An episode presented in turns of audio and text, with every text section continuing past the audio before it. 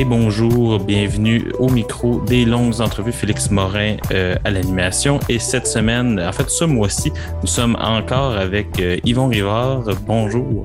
Bonjour, Félix. Alors là, on est là, mais on dans un. D'ailleurs, il y a un bon mois qui est passé entre les deux émissions. C'est pas deux émissions qu'on a fait coller. Là. Il y a vraiment eu un temps. Même pour nous, on a pu euh, réécouter l'émission, voir ce qu'on avait pu dire. Et là, on est dans un deuxième segment. En fait, tu es le premier invité de ce segment-là. Ça s'appelle la Bibliothèque idéale 2.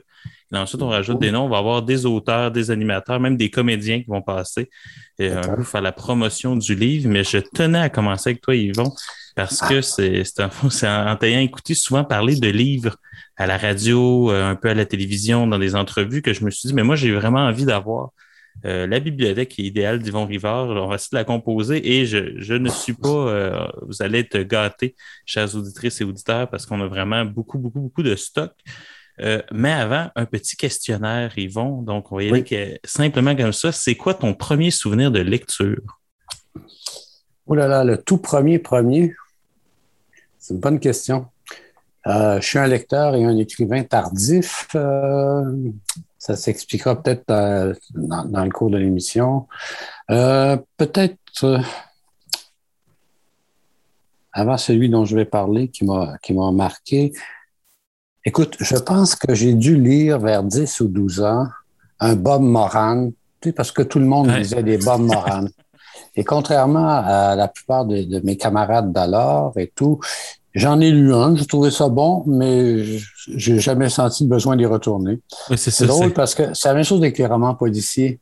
Quand j'étais étudiant à Aix-en-Provence, on était tous sérieux, on faisait notre thèse de doctorat, et euh, les gens lisaient des romans policiers pour se reposer, puis ils, étaient des gros liseurs de romans policiers. Puis moi, c'est pas que je snobais ça, mais ça me disait rien. Alors, ils m'ont fait une liste d'incontournables un jour un Chandler, euh, attends, Faucon Maltais, des classiques, là. Oui. J'ai lu ça, un Simon, peut-être, et tout. J'ai lu ça, mais j'en ai jamais relu.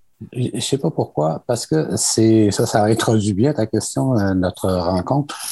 Ça me nourrissait pas. C'était, c'était de la distraction. Alors, allez comprendre aujourd'hui, les pauvres auditeurs et auditrices, peut-être, que la littérature est loin du divertissement pour moi. C'est comme une, une, une, nourriture. Je lis quand j'en ai vraiment besoin. Donc, première lecture, probablement une lecture comme ça. Euh, puis avec quelque chose, mais je me souviens, c'est trop loin, Gringoire, c'est un, quelque chose du Moyen Âge et tout. Mais ça ne m'a pas marqué. Après, je me souviens pas du titre et tout. Donc, j'ai, j'ai pas lu vraiment avant l'âge de 15-16 ans. Wow, quand on sait, quand on connaît ton histoire, c'est quand même assez impressionnant. Mais c'est drôle parce que moi, je pourrais dire, il y a eu une passe au secondaire où est-ce que je lisais plus, puis au cégep, moi, ça a recommencé la philo, la littérature. Donc, c'est intéressant de voir qu'on a des fois des pauses et c'est pas nécessairement ce qu'on va nous structurer dès le départ. Ben, je, vois, tu vois, évidemment, tu vis dans une maison de livres, euh, comme ma fille a vécu dans une maison de livres, mais moi, j'ai grandi dans une maison sans livres. Alors, mm. quand tu n'as pas de livres, quand tu es enfant, et que les premiers livres, tu les découvres à la bibliothèque euh, municipale ou celle du collège et tout, c'est sûr que tu as un, un lecteur tardif, c'est certain. Ça, ça, ça, en tout cas, on en parlait dans ton rapport à la lecture, ça, ça va transparaître. Dans quel contexte euh, t'aimes lire? Est-ce que tu t'es de lire n'importe où? Il y a vraiment comme un contexte, un décorum qui, qui accompagne ta lecture? Euh, le, silence absolu, comme pour écrire. Non, je peux lire à peu près n'importe où, euh, pourvu que ce soit silencieux. C'est comme... Euh, en vieillissant, je, sens que mon ouïe s'affaiblit et je trouve que c'est le sens dont je vais vivre très heureusement la perte parce que je déteste le bruit. Donc, la condition, si c'est silencieux, je peux lire à peu près n'importe où. Mais j'ajoute tout de suite, je sais pas si c'était une de tes questions, que je ne suis pas un liseur. Hein? Et je, une fois, j'étais à une table ronde, je me rappelle, avec euh, Nancy Houston puis un autre écrivain et on parlait de notre rapport à la lecture comme ça.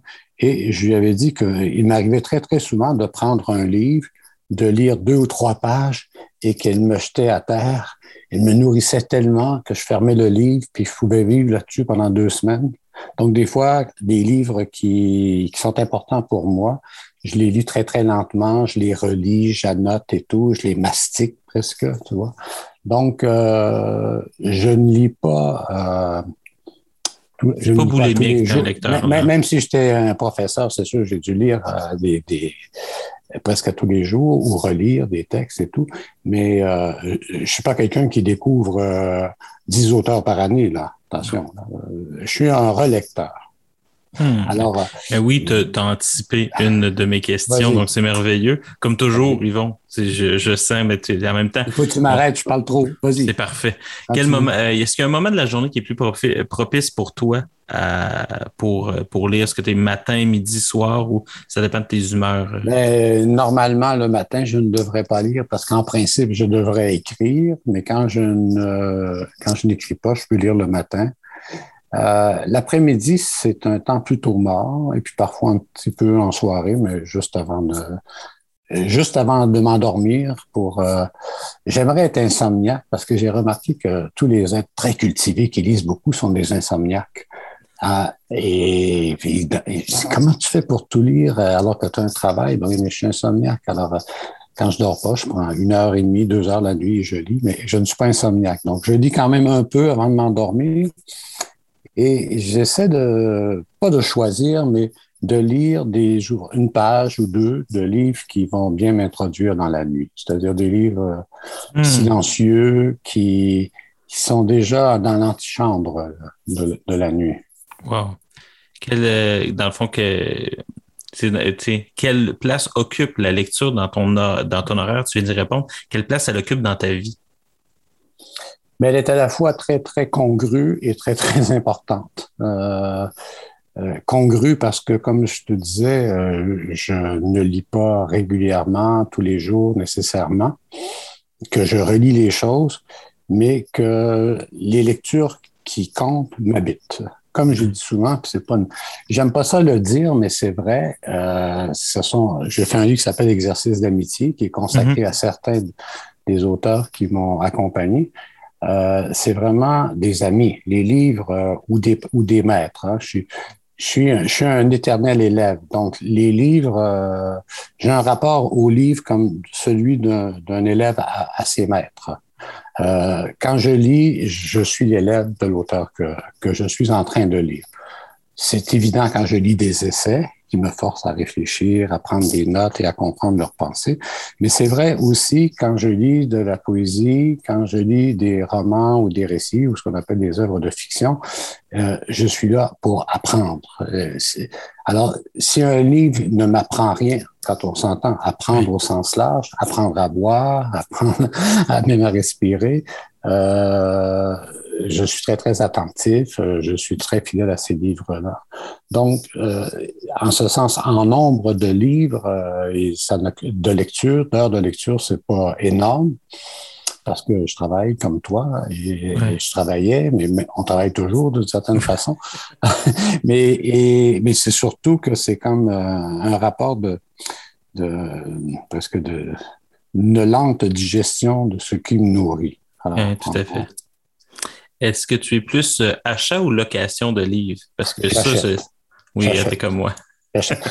moi, je vais dire une chose qui va scandaliser tous mes anciens collègues, mais je pense qu'ils ont dû le deviner parce qu'ils n'ont pas dû me rencontrer souvent dans une bibliothèque, euh, à l'université ou même au collège et tout.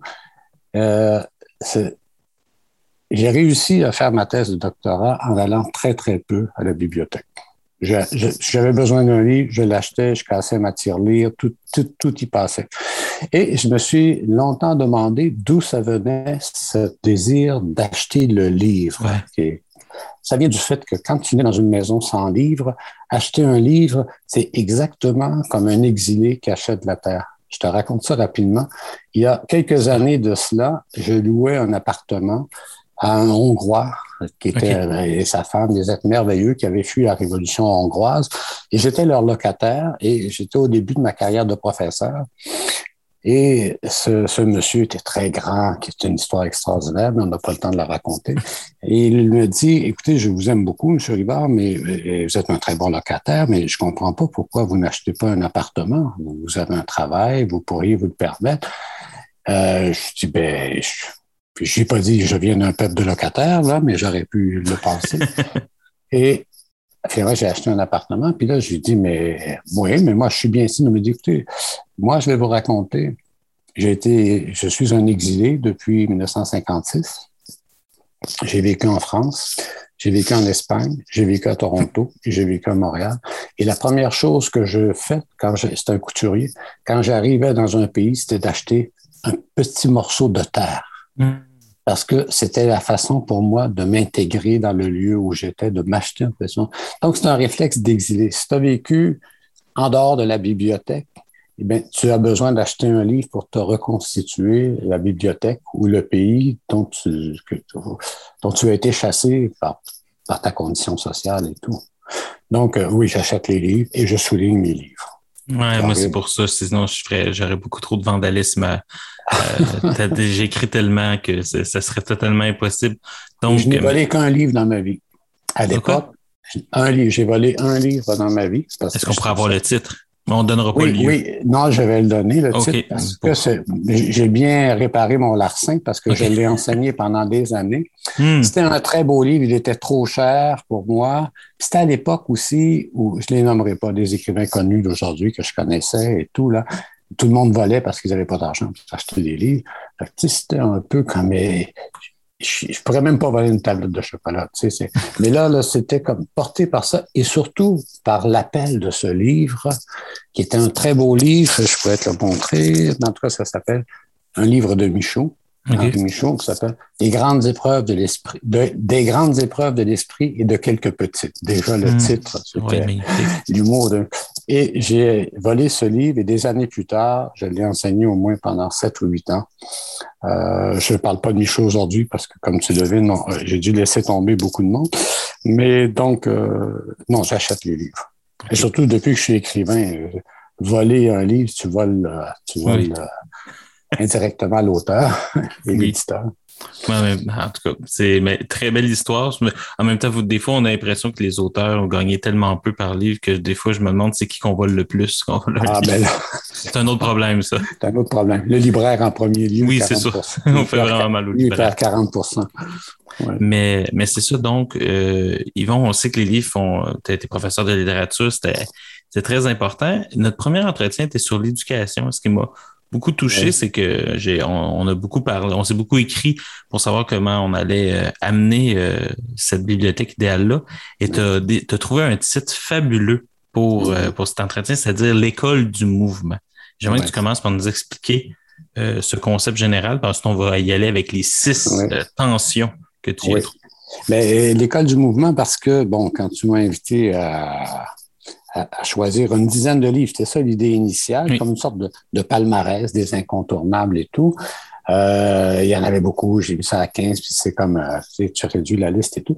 Et tout à coup, je me suis dit, au lieu de faire un palmarès, je vais regrouper les titres de livres qui m'ont marqué et qui m'ont, qui ont balisé mon parcours d'écrivain, de lecteur et tout.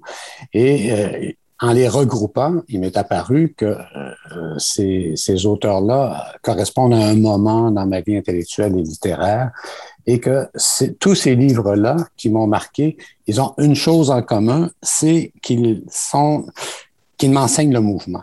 Hein? C'est pas pour rien que je suis un grand admirateur de Saint-Denis Garneau. On aurait pu mettre en dessous d'école du mouvement le, poème liminaire de Saint-Denis Garneau. C'est là, sans appui, que je me repose. Mouvement entre quoi? Entre des vérités et des réalités contraires, complémentaires. Tous ces livres-là sont comme une illustration du principe énoncé par Héraclite qui dit tout se crée, tout se crée par nécessité et discorde. Alors ça, c'est comme, euh, je ne suis pas un grand philosophe, mais cette phrase, j'aime les présocratiques pour toutes sortes de raisons, mais cette phrase, elle est comme lumineuse parce qu'elle décrit véritablement tout le processus de création. Il n'y a pas de création, il n'y a pas de forme qui puisse exister sans cette tension.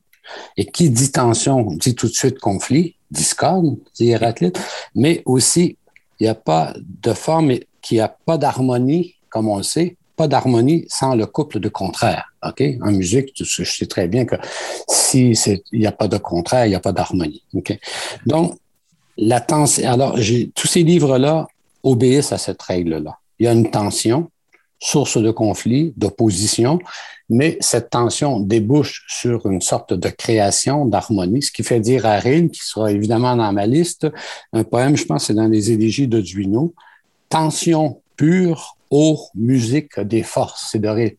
Alors, qu'est-ce que ah. c'est qu'une tension pure qui devient de la musique? C'est une tension dans laquelle les pôles contraires, non pas s'abolissent, mais se fondent dans le mouvement, dans la distance qui les relie. Ça crée la musique. Donc, au départ, ça nous oppose. En même temps, si on soutient le mouvement qui les relie, ça crée une forme, ça crée une harmonie, ça crée ce qu'il appelle la musique. Donc, en fait, les gens vont se rendre compte qu'il n'y a qu'une seule tension, au fond, qui est, hmm et qui, qui résume toutes les autres tensions. J'en ai choisi 5-6 en bon professeur. Je me suis dit, ça fait bien, tu sais où tu es rendu dans la vie, point 4, point 5 et tout. Mais en fait, il n'y a qu'une seule tension, à mon avis. C'est celle qui existe, attention aux gros mots, entre le fini et l'infini. Entre la réalité immédiate du moi, du monde, notre vie quotidienne, quoi, nos histoires personnelles, nos désirs, le temps qui passe, et Bref, une tension entre ce qui se présente comme de toute évidence étant la réalité immédiate et le réel qui, lui, englobe la, réalité, est plus grand, le réel qui commence avant notre naissance et qui continue après nous. C'est ce que Vadeboncoeur a appelé les deux royaumes. Mmh, Mais j'avais cette discussion parfois avec lui et quand il est mort, j'ai écrit un texte qui s'appelait Il n'y a qu'un seul royaume. Alors, il m'en veut certainement pas parce qu'on en a souvent parlé. Parce que dès l'instant où les deux royaumes sont mis en relation constante, ça aboutit à l'harmonie. ça devient un seul royaume, ce que Rilke a appelé aussi l'espace intérieur du monde. Alors, le fini dans son coin, l'infini dans l'autre coin, c'est aussi le drame de l'humanité. Hein, euh, les matérialistes et les spiritualistes. Mais quand on les met ensemble, au fond, on aboutit à quelque chose où il y a presque un seul espace indifférencié. Mm. Ce qui est proche contient le loin, ce qui est loin contient le proche et tout, etc. Donc, j'ai donc regroupé ça en suivant un ordre chronologique. Est-ce que c'est large? Est-ce que je suis rendu? J'étais coupable un peu de cela?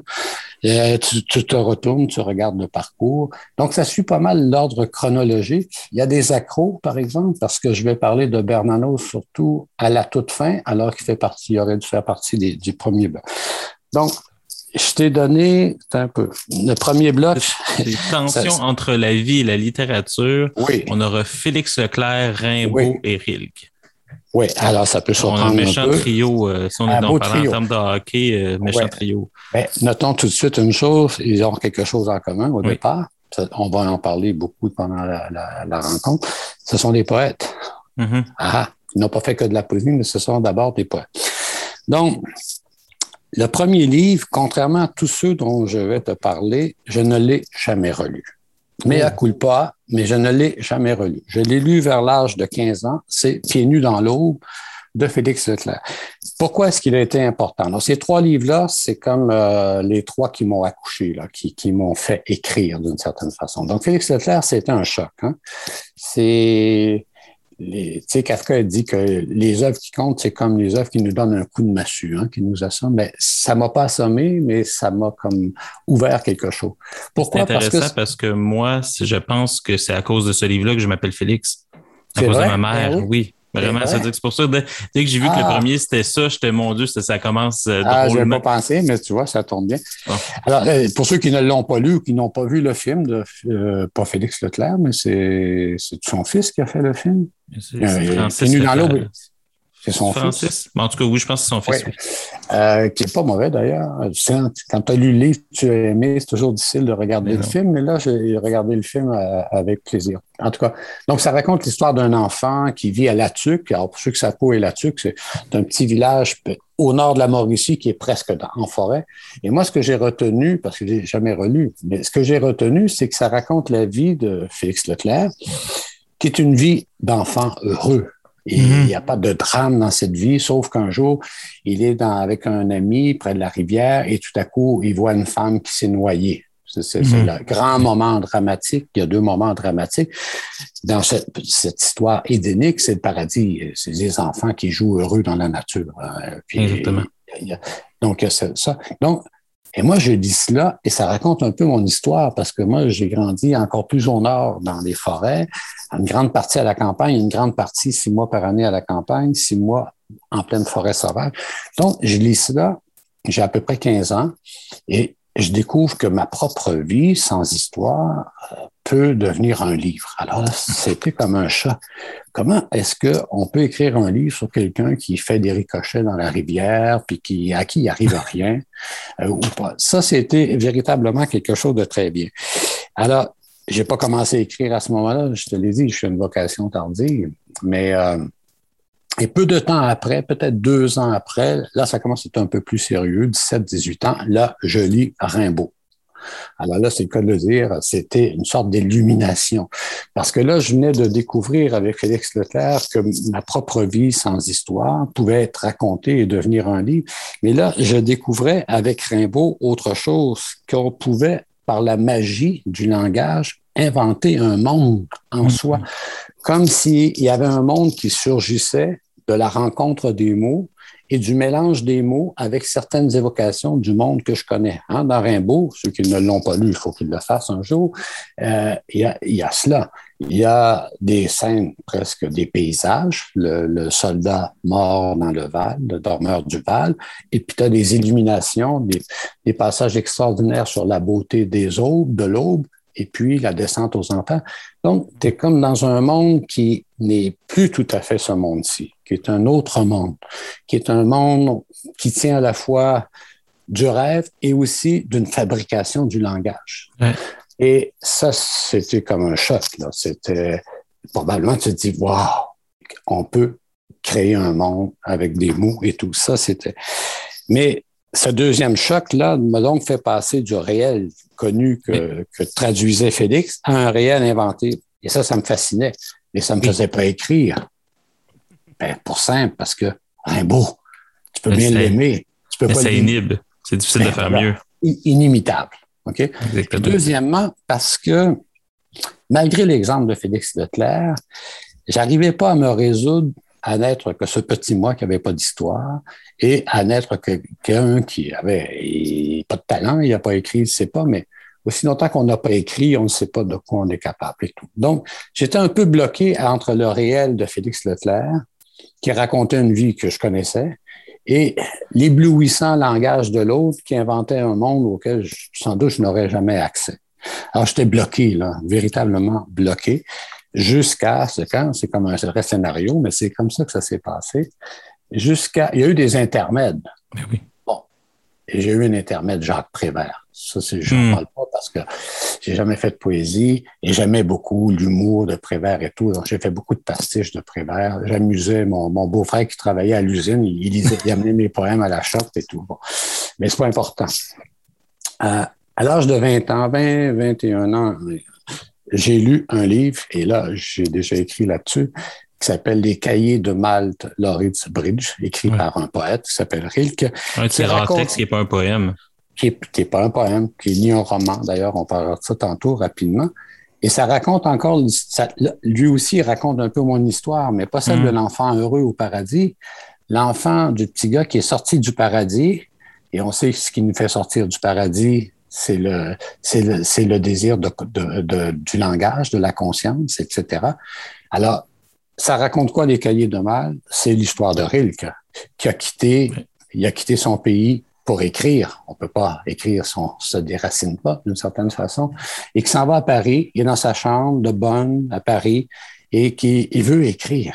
Il est venu pour ça. Il a quitté ses amis, son pays. Puis là, il est là, puis il n'y a rien à écrire, il n'y a rien qui vient.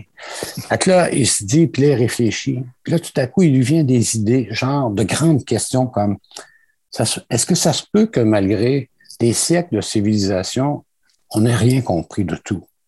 On, par exemple, est-ce que ça se peut qu'on continue de dire les hommes, les femmes, puis qu'on se soit jamais rendu compte que ça n'existe pas? Ça n'existe pas, les hommes et les femmes. Il y a tel homme, telle femme. Est-ce que, est-ce que, pourquoi est-ce qu'on s'est jamais posé la question que si on donne le même je le paraphrase, le même canif à deux garçons, deux, deux, deux enfants, et qu'on reprend le canif des mois plus tard, les deux canifs sont différents parce qu'ils en ont fait des usages différents? Et là, il se pose des grandes questions apparemment insignifiantes comme ça. Mais là, il se dit, mais si personne ne s'est posé ces questions-là, il faut que quelqu'un le fasse. Et là, il dit, cette personne-là, c'est moi qui va le faire. Moi, qui n'a aucune autorité pour écrire, aucune connaissance particulière. Moi, ce jeune homme, attends, je lis la phrase ici, elle est trop belle, parce que j'ai commencé à écrire à partir de cette phrase. Il dit, ce bridge, cet étranger, ce jeune homme insignifiant devra s'asseoir et à son cinquième étage devra écrire, écrire jour et nuit. Oui, il devra écrire, c'est ainsi que cela finira. Mais la phrase qui m'a marqué le précédait, c'était celle-ci. Et voici que ce néant auquel il s'identifiait, je suis rien, que ce néant se met à penser. Cette phrase, ça m'a accouché. Ce néant, ce rien se met à penser. Alors, à la même époque, il faut dire aussi que je fréquentais un ami plus vieux que moi qui s'appelle le poète Guy Lafont, qui est un poète, qui est un musicien, c'est lui qui m'a fait découvrir l'Inde et tout. Et je, il était lassé de m'entendre me plaindre avec toujours la même complainte, dire Guy, je sais que je vais écrire, je sais que je veux écrire, mais deux choses, j'ai rien à dire, puis j'ai pas d'imagination. Fait que là, un jour, il s'est fâché, en bon maître, disait, pas un coup de bâton, mais il m'a donné deux coups de bâton. Le premier m'a dit, ben, écoute, assieds-toi, là, puis dis que tu n'as rien à écrire. Et j'ai littéralement fait cela. Ça a donné Christophe Ulrich. Puis l'imagination, ben, il m'a dit, écoute, arrête de niaiser. Là, les gens qui disent, j'ai pas d'imagination, c'est exactement comme les gens qui disent, moi, vous savez, monsieur, je rêve pas. Voyons, c'est un imbécile, c'est pas vrai, là.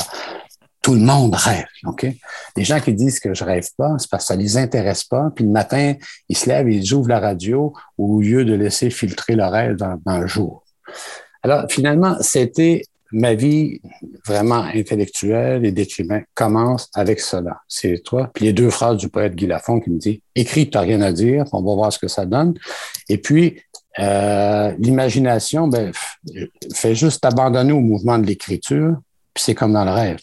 C'est pour ça que j'ai commencé à écrire véritablement en notant mes rêves et que j'ai commencé à écrire les deux premiers romans comme dans un grand rêve éveillé. L'imaginaire l'a emporté sur Félix là. Les deux romans se passent en forêt. On pourrait dire que le dernier chalet, par exemple, tu y retournes de plein pied. Là, j'y retourne. Ça, c'est ça qui est trop drôle. On s'éloigne, hein, on se déracine par le langage, par l'imaginaire, et puis on y revient. Ah, c'est, il y a Patrick, c'est drôle ce que tu dis avec Félix Leclerc parce que Patrick Boucheron disait toujours qu'il y a deux types de livres. Il y a ceux qu'on peut lire sans cesse, puis il y a ceux qu'on refuse de briser l'image qu'on avait d'eux. on sent vraiment que dans ce palmarès-là, tu as les deux types de livres. Ben oui, c'est certain. Donc, euh, la première tension, c'était vraiment entre euh, le titre qu'on donnait tantôt, entre la vie et la littérature, entre un monde qui tient à la fois du langage et du rêve et un monde qui tient plus de la transcription ou de l'évocation du réel. La deuxième euh, forme de tension est, aussi très intéressante et en même temps très éclairante parce que quand il y a un de ces deux auteurs-là que j'aurais jamais pensé que tu, que tu, que étais, dont tu étais lecteur, et mm-hmm. pourtant, me semble, dès que tu m'as dit que tu le lisais, j'ai fait bien sûr, c'est, c'est ça, c'est Jung, et c'est la tension entre l'informe et la forme, entre le moi et l'inconscient, Jung et Blanchot. Oui. Mais ben, là, c'est drôle parce que ça, ça se passe à peu près. Je commence à écrire, Christophe Ulrich, et je commence à lire vraiment des, des essayistes. Mm-hmm. Parce que toute ma vie, je vais lire autant d'essayistes que des romanciers ou des poètes. Et, euh, ben, c'est toi qui es responsable de ça. De, de, relier Jung et, et, Blanchot, ça peut surprendre, mais en fait, euh, c'est ils, ils m'ont révélé exactement la même chose tous les deux. L'œuvre de Jung, elle m'a appris quoi? Elle m'a appris, au fond, qu'il y avait une tension, une dialectique entre le moi et l'inconscient, ou pour être plus précis, entre la conscience et la conscience. Ça me révélait que le moi était une forme que je tirais d'une sorte de chaos personnel mhm. qu'on appelle l'inconscient personnel, des choses que j'ai vécues, j'ai voulu oublier, qui vont revenir en écrivant. Et il rajoute une couche, Jung, c'est très important, c'est celle-là qui est la plus importante. L'autre, euh, Freud s'en est bien occupé, mais ce qu'il appelle l'inconscient collectif, c'est-à-dire un stock de, des images, des forces et tout qui traversent l'histoire de l'humanité, qui ont structuré la psyché de, de l'être humain d'une certaine façon. Donc, le moi, ce, le jeu, il, est, il est le produit, en quelque sorte, de, de, toutes ces forces-là, d'un chaos, en quelque sorte. Comme j'imagine dans la physique, la matière, c'est plein de, de, particules qui s'excluent. Il y a des particules qui se ferment, d'autres qui s'ouvrent. Bref, un chaos, mais que ce chaos est organisé pour donner un cosmos. Il est organisé par une sorte de conscience ou ce que Jung appelle l'âme, ce qu'on a toujours appelé l'âme. Qu'est-ce qui donne une forme à ce chaos, qui fait passer de chaos de cosmos? Donc, Jung, c'est véritablement cela, c'est de montrer au fond comment le moi se construit à partir de ce matériau premier qui est les instincts, les images héritées qui ne sont pas personnels, ce sont des archétypes et tout.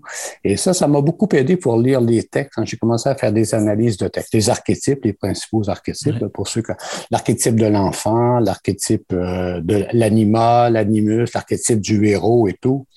Ça m'a beaucoup aidé à lire les, les œuvres que j'allais enseigner. Et, et aussi Heureusement que je l'ai lu après avoir écrit mon premier livre, parce que là, ça m'aurait peut-être bloqué, parce que mon premier roman, c'est vraiment l'archétype de l'anima, hein, d'une sorte de femme qui n'est pas une femme, qui est une rivière, bref, etc.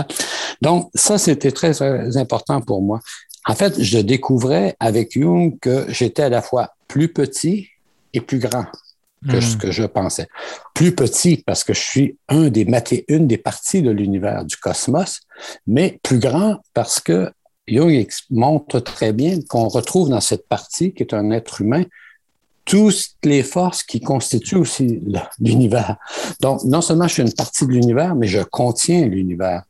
Et non seulement je contiens l'univers, mais je contribue à la création de cet univers, puisque je suis actif, je suis un, électron actif dans, dans, tout cela.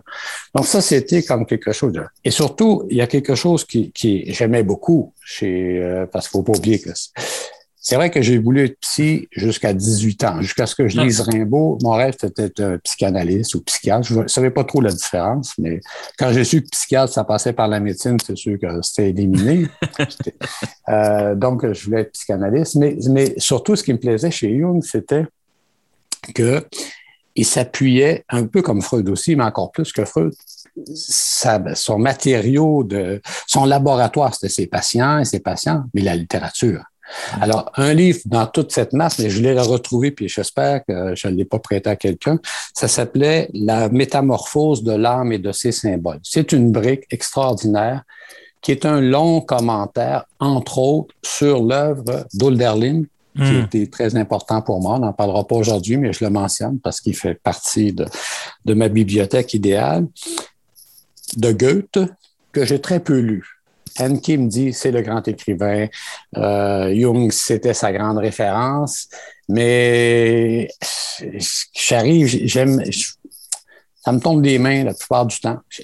peut-être que ça va arriver un jour parce que aussi, parenthèse, très souvent, les livres qui m'ont marqué, j'ai mis du temps à pouvoir y entrer.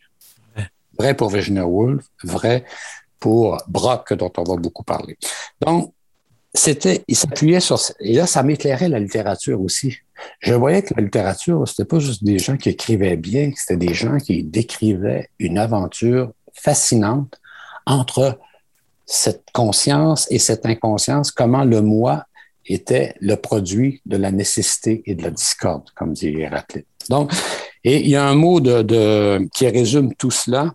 Ça, c'était dans le deuxième, de, de, de j'ai quand même lu les deux fausses, bien sûr. Puis le romantique dont j'ai essayé de m'éloigner, qui euh, dont j'ai oublié le, nom. Alors, dans, dans, dans Goethe, il y a cette phrase que cite euh, Jung, puis c'est comme ça décrit tout, toute l'aventure psychique. Trépigne, trépigne pour descendre, tu trépigneras pour remonter. Tout est là il faut que tu descendes dans l'inconscient. Hein? Il faut, mais il faut que tu remontes. Si tu descends dans l'inconscient et que tu te livres à. Parce que dans le, à une certaine profondeur de l'inconscient, dit Jung, c'est la matière. OK? Donc, tu vas rester là, tu vas, tu vas être disloqué, tu vas être euh, divisé, etc. Il faut donc que tu saches remonter à temps. OK? C'est très important euh, parce que sinon, au fond, j'ai lu des œuvres, j'ai donné un cours à McGill pendant des années. Donc, il y avait Michaud, Artaud, euh, un peu Nietzsche et tout. Des œuvres qui ont trépigné où il n'y avait pas à trépigner très fort. Si tu veux mon avis, ils tombaient pas mal naturellement, surtout dans le cas d'Artaud. C'était pas vraiment un choix, mais étaient livrés à, ces forces-là et qui n'ont pas pu remonter. Attends, c'est la folie. Donc, la grande leçon, c'est la sans ses racines, il y a un livre de Jung qui s'appelle Les racines de la conscience, sans ses racines inconscientes, la conscience, c'est rien du tout. C'est comme vide, c'est comme euh, l'opinion, c'est de la rumeur, c'est du blabla. OK? C'est des institutions d'une certaine façon. OK? Mais le contraire était aussi vrai. Sans la conscience, l'inconscience, c'est tout simplement un magma dans lequel tu vas te fondre, dont tu ne pourras rien tirer. Hein? Quand Michaud, que j'ai volé à l'ancienne librairie Renaud Bré, à l'époque où M. Bré était là, euh, il a fait une expérience qu'on connaît, il a pris la, la mescaline, puis il a décrit ce qui se passe. Alors là, les portes de la perception sautent de partout. Fait que là, il dit, eh, mais tu veux l'écrire, mais il n'y a rien que ça. Des milliers de frappes et rien, et rien n'apparaît. C'est perdu. C'est perdu. C'est trop. une grande leçon. Et Blanchot, là-dedans, tu vas voir pourquoi je le rattache à. Parce que dans le temps, dans la chronologie, c'est en même temps. Euh, Blanchot, c'est l'espace littéraire. Je n'ai pas tout lu Blanchot, mais peut-être la moitié, mais tout est dans l'espace littéraire, à mon avis. Bon, Blanchot est pas facile d'entrer dans Blanchot parce que je dirais pas qu'il est aussi alambiqué que Heidegger, qu'il a beaucoup lu d'ailleurs, mais j'aurais la critique de dire qu'il a peut-être un peu trop lu. Il y en a qui disent qu'il a trop lu. En tout cas, l'espace littéraire. Pour le style surtout. C'est, oui. Il faut passer à travers ça. Oui, c'est ça. Je dirais qu'il y, a une complaisance parfois un peu dans le complexe, là, dans, la, dans le compliqué plutôt que dans le complexe. Mais donc, il y a la même dialectique entre le fond et la forme. Cette vieille notion là, dont on ne tire pas le, le maximum quand on l'enseigne ainsi. C'est-à-dire entre le désir de revenir à l'origine de tout, c'est-à-dire comme il souvent euh, Kafka. Kafka dit, comme Artaud, il rêve de revenir juste au moment avant que le monde commence. Comme dit Kafka, rêve de revenir au moment où tout était possible, rien n'était encore mis en branle, se tenir au seuil de la naissance, dit Kafka. Donc, il y a ce désir-là dans la littérature, dans tout écrivain véritable. Et il y a le désir contraire. On pourrait donc rajouter ça, le, commencement du monde, ce serait l'inconscient, le magma dont on émerge. Et le désir contraire qui est de s'en éloigner, de maîtriser l'être, pour employer un grand mot, en lui donnant une forme. Ce qui veut dire un sacrifice de l'immensité, de passage de la multiplicité, de l'immensité, une réduction en quelque sorte à quelque chose. Alors, tu peux pas tout dire. Tu vas prendre un morceau, tu vas en dire une chose. Tu vas, tu vas le mettre en fond. Tu, tu, tu vas mettre l'univers qui est insaisissable dans, une, pas dans une cage, mais dans une forme. C'est ce que Blanchot a appelé les deux pentes de la littérature. Donc, et tout écrivain véritable doit obéir à ces deux pentes-là. Quand tu crois que tu es sur une pente, si tu es un véritable écrivain, déjà, la bascule fait que tu es sur l'autre pente trépigne pour descendre, tu trépigneras pour remonter. OK? Ponge, les poètes, c'est ça. Quand j'ai beaucoup aimé Ponge, il faut que je le mentionne parce que oui. il n'a pas été aussi fondateur que les autres dont je parle, mais il est venu en cours de route et il m'a été très utile. Ponge a bien comparé les deux pentes de, de, Blanchot, mais dans un langage beaucoup plus simple, avec deux images et deux réalités concrètes. Ça que j'aime beaucoup. Ah, euh, il dit, regardez l'eau. Okay? C'est dans le parti pris des choses. L'eau, qu'est-ce que c'est? L'eau, elle refuse toute forme. Je le cite. L'eau s'effondre sans cesse, renonce à chaque instant à toute forme, ne tend qu'à s'humilier. Ça, c'est la pointe du mot de, de, de. Hein. Il prête une vie euh, à l'eau. L'eau, elle veut tout simplement aller couler le plus bas que possible. Trépigne pour descendre, pas de forme. À l'opposé de cela, l'arbre. Regardez un arbre, dit Ponge. Qu'est-ce qu'il fait l'arbre? je le cite. Il passe son temps à compliquer sa propre forme. Les arbres ne sont qu'une volonté d'expression. Hmm. Donc, d'une part, tu l'eau qui veut revenir, qui veut coïncider avec l'être qui n'a pas encore été mis en cage dans une forme. et l'arbre ben, qui prend l'espace et puis il la, il, il, il, la prend dans son filet. Il multiplie. Pourquoi? Pourquoi? J'en ai un devant moi pendant que je te parle. Et pourquoi 50 branches? Deux, ça aurait fait. Non. la, rage de l'expression. Donc, il y a toujours un, dans tout écrivain, autrement dit, moi je le disais souvent ainsi, et puis je le vis constamment, surtout que c'est un bout de temps je n'ai pas écrit, il y a un désir de se taire, et puis il y a un désir de parler. Il y a un désir d'écrire pour maîtriser cette sorte d'infini qui rôde autour de nous, même dans un arbre, puis il y a un désir de, de renoncer au langage pour coïncider avec, avec cela, pour devenir, comme dit Miron, floche avec le monde. Parce que qu'on le veuille ou non, le langage, le poème, la forme crée une distance. Hein. C'est comme c'est un acte d'abstraction, comme dit Blanchot, mais qui doit citer quelqu'un d'autre, parce que c'est ça qui est terrible, j'ai découvert à un moment donné qu'il cite, mais sans mettre les guillemets. Le mot me donne l'être, c'est peut-être des gueules, le mot me donne l'être, mais privé d'être. Hmm. J'ai paraphrasé un jour en disant, dès l'instant où je suis sorti de la forêt de Félix Leclerc pour en faire un livre, j'ai gagné un livre, mais j'ai perdu la forêt. Ah, c'est dramatisé en quelque sorte, hein? c'est deux pentes de la littérature. Donc, ça, c'était, ça va être déterminant pour moi parce que toute ma vie, il y aura en moi un désir d'arbre, ben d'expression, puis un désir, au fond, qui, on en parlera tout à l'heure, qui, qui, veut, qui, veut arrêter cela pour être véritablement floche avec le monde sans, sans l'intermédiaire même du langage, ce qui est évidemment impossible. Donc, pour Blanchot, et ça, ça va nous introduire à, l'autre bloc, Blanchot identifie la prose de l'eau, l'eau au mouvement de la poésie et la prose au mouvement, euh, et l'arbre à la prose. Autrement dit, la prose euh, s'intéresse au monde qu'elle met en forme, tandis que la poésie s'intéresse à ce que serait le monde si le monde n'existait pas, comme il le dit. Ah, c'est une belle synthèse. C'est une belle synthèse. Donc, mais on pouvait pas Mais ça, ça, alors, ça m'a accompagné pendant au moins une dizaine d'années.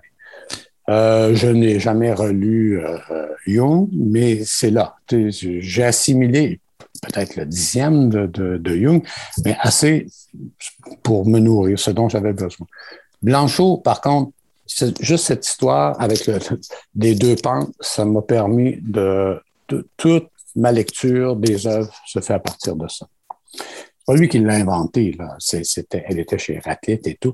Mais lui, il lui a donné une forme. Et ce qui est merveilleux, c'est qu'il lit n'importe quoi, puis il décèle les deux pentes, tout le temps. Un poème, des auteurs très différents. Il, il va toujours retrouver la même dialectique, exactement comme fait Jung qui passe de Nietzsche à Hölderlin, à Goethe, il va toujours. Ce qui, pour le remettre en termes plus de courant littéraire connu, là, c'est, chez Goethe, c'est très, très évident. C'était un romantique qui est devenu un classique. Un classique, hmm. il, c'est le classique qui dit honneur des saint langage, honneur des hommes, le mot de Valérie. Ça, c'est une phrase de classique. Le classique, il, est dans le langage, il est dans la connaissance, tandis que le romantique, il est dans l'abandon à l'être qui refuse en quelque sorte toute contrainte. Toujours la même dialectique. On part avec une autre tension qui est directement liée à ça. Tu m'as donné le goût de relire Blanchot, une phrase que je ne pensais jamais dire euh, dans ma vie. Donc, c'est peut-être parce que je t'ai pas eu comme enseignant non plus. Donc, j'étais peut-être trop jeune. Ben, moi, je, l'ai pas mal simplifié, là. oui, mais ça va peut-être m'aider justement à passer. Euh, moi, je moi, je le lisais parce que Foucault l'aimait, mais je n'étais pas prêt à lire ça, clairement, à ce moment-là. Euh, tension entre la poésie et le roman. Et là, moi, c'est ah, ben oui. les deux auteurs que j'ai découverts grâce à toi, en fait. Donc, j'étais très heureux de les voir. C'est Virginia Woolf et Peter Inke. Ah, ben oui, c'est sûr. Ben, alors là, c'est. J'ai lu de la poésie dans ma vie, c'est sûr. J'ai lu Rimbaud, j'ai lu Ponge, j'en ai lu quand Jabès, j'en ai lu là, au Québec, Bro. Euh, ben bon. Mais, puis j'ai lu des romans. Mais ce que je préfère, c'est le roman contaminé par la poésie. Le roman, au fond, qui est élargi par la poésie.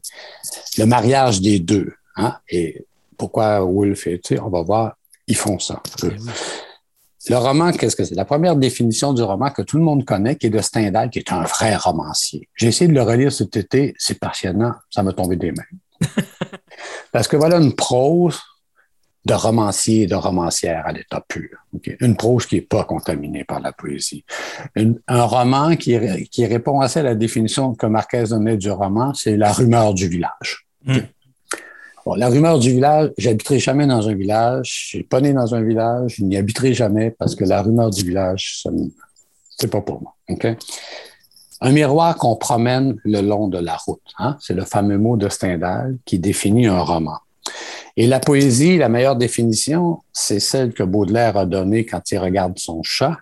Il parle de l'heure immuable dans le regard du chat. C'est dans Baudelaire. L'heure immuable dans le regard. Vous avez compris tout de suite. D'un côté, le temps.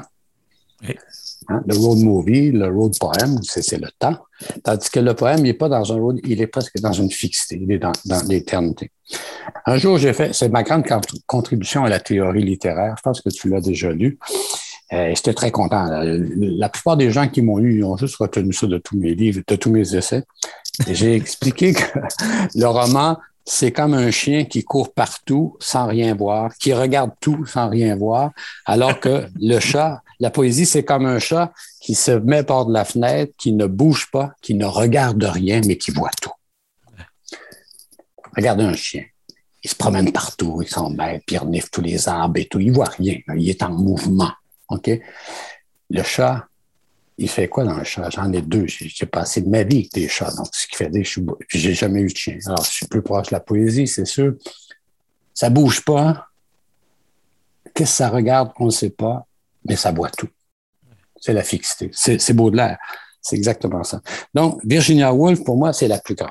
Je, je le dis d'emblée, il y a deux grands livres au 20e siècle pour moi. Il y en a beaucoup de très bons, mais mon palmarès, c'est sûr, c'est Virginia Woolf, Les Vagues, et La mort de Virgile d'Hermann Brock. C'est un sommet, ça c'est sûr. Pourquoi Woolf? Pas tous les livres de Woolf, c'est ça qui est fascinant. Euh, quand on lit toute une œuvre, on voit qu'on tâtonne et tout, puis on, arrive à une forme qui est la nôtre. Elle raconte l'histoire d'un personnage. Elle peut promener son personnage, miroir qu'on promène le long de la route. Elle peut décrire ce qu'il fait, ce qu'il vit, mais elle a la capacité, et elle s'en prive pas, d'interrompre le récit de, ce, de cette histoire qui se déroule devant nous par un instant de contemplation, par un instant de chat. Elle s'arrête et elle fixe quelque chose. Elle raconte dans, dans c'est-tu dans son journal, ça? Oui, dans son journal, je le cite souvent. Son journal est, surtout le, pas tout le journal, c'est long. Mais le journal euh, d'un écrivain, c'est des extraits qui touchent à l'écriture que son mari a, composé. Il s'appelle Journal d'un écrivain. C'est une pure merveille. Il n'y a presque pas de différence, d'une certaine façon, entre ça puis ces trois, trois grands romans. Donc, elle, elle passe constamment de l'histoire humaine, écrite par les désirs, dont on parlera tout à l'heure, à une sorte d'histoire impersonnelle qui est racontée par les arbres, par le vent, par euh, les nuages et tout. On sait que Valérie disait qu'il n'aime pas le roman et qu'il ne pourrait jamais écrire cette phrase « La marquise sortit à 5 heures hein? On connaît ça. Eh bien, Virginia Woolf, elle, elle peut écrire que Mrs. Dalloway est sortie le matin pour aller acheter des fleurs parce qu'elle donne une réception le soir. Et elle peut faire cela, mais elle peut aussi, en cours de route, nous dire ce qu'elle pense, ce qu'elle voit, ce qu'elle ressent. Et elle en oublie même d'acheter des fleurs et qu'elle va donner une réception. Elle est comme euh, saisie par des moments of being. Ces moments que le chat regarde à la fenêtre et tout. Donc, dans son journal, il y a un truc qui résume toute sa poétique. là, c'est son journal. Un soir, elle se promène avec son chien. J'ai oublié le nom du chien, qu'importe. Dans un parc à Londres. C'est le soir, elle ça. Et tout à coup, elle lève les yeux et puis elle voit des nuages dans le ciel. OK? Et là, elle est comme figée. Parce que tout à coup, premier mouvement de cette, euh, ce Moments of Being, ça lui fait penser que la même lune s'est levée sur la Perse il y a 2000 ans. Et là, on tombe dans le temps plus grand dont parle Anke.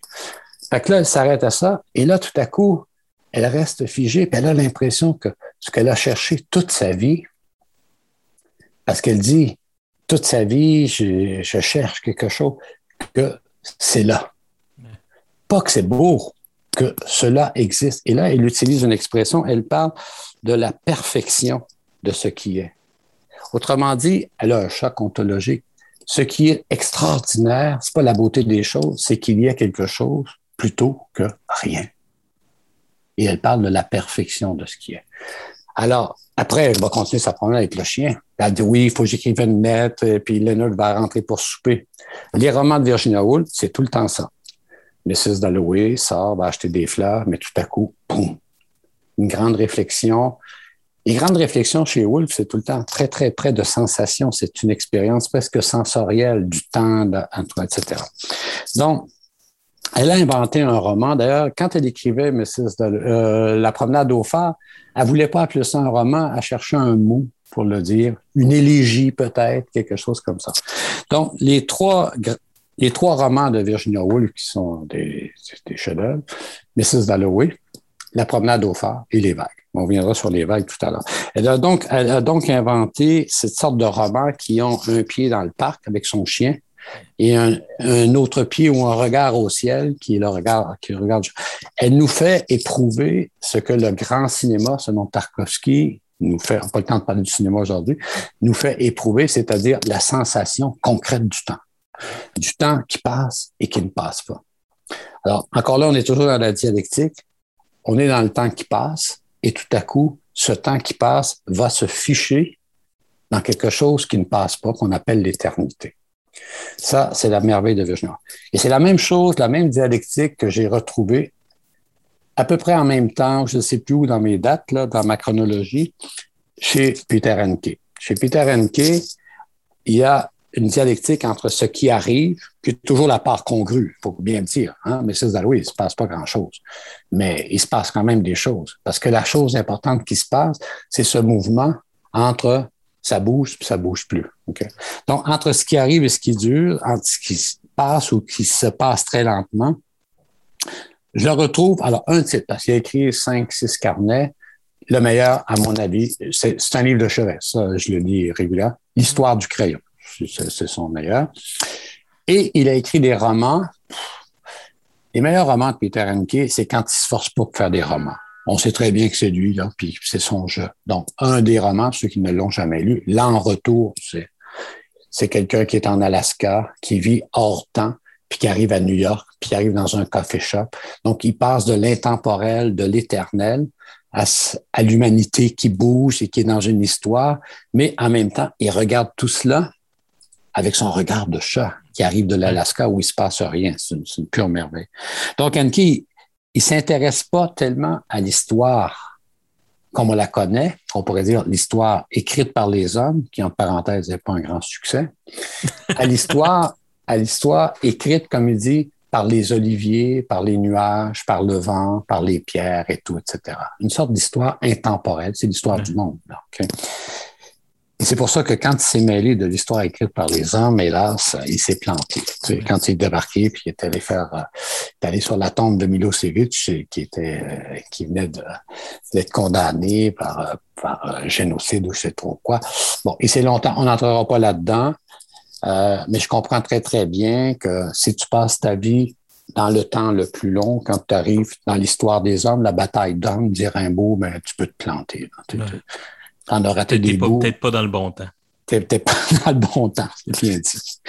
Alors, Enke, lui, a appelé ce qu'il voulait faire et qu'il a réussi, la plupart du temps, à créer une épopée de la paix. Pense au paradoxe. Hmm. Une épopée, qu'est-ce que ça raconte?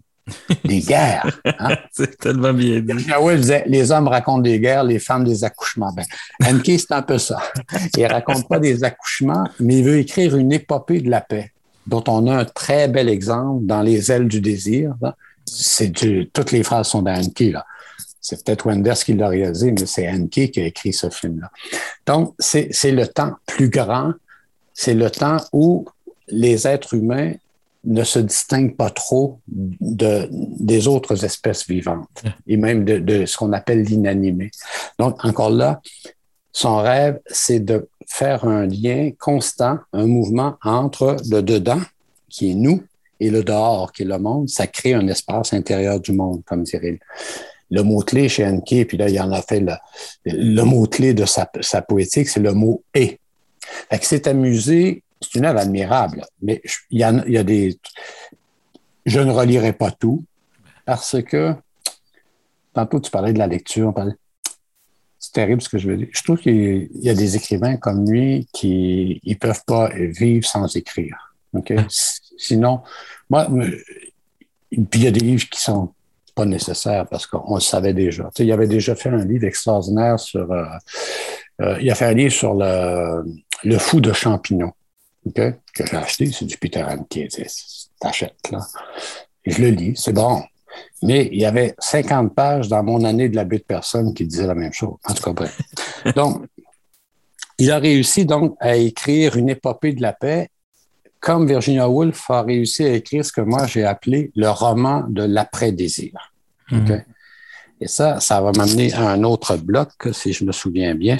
Oui. Oui, c'est le prochain. C'est le prochain. Parce que le mot, le gros mot est lâché, le mot désir.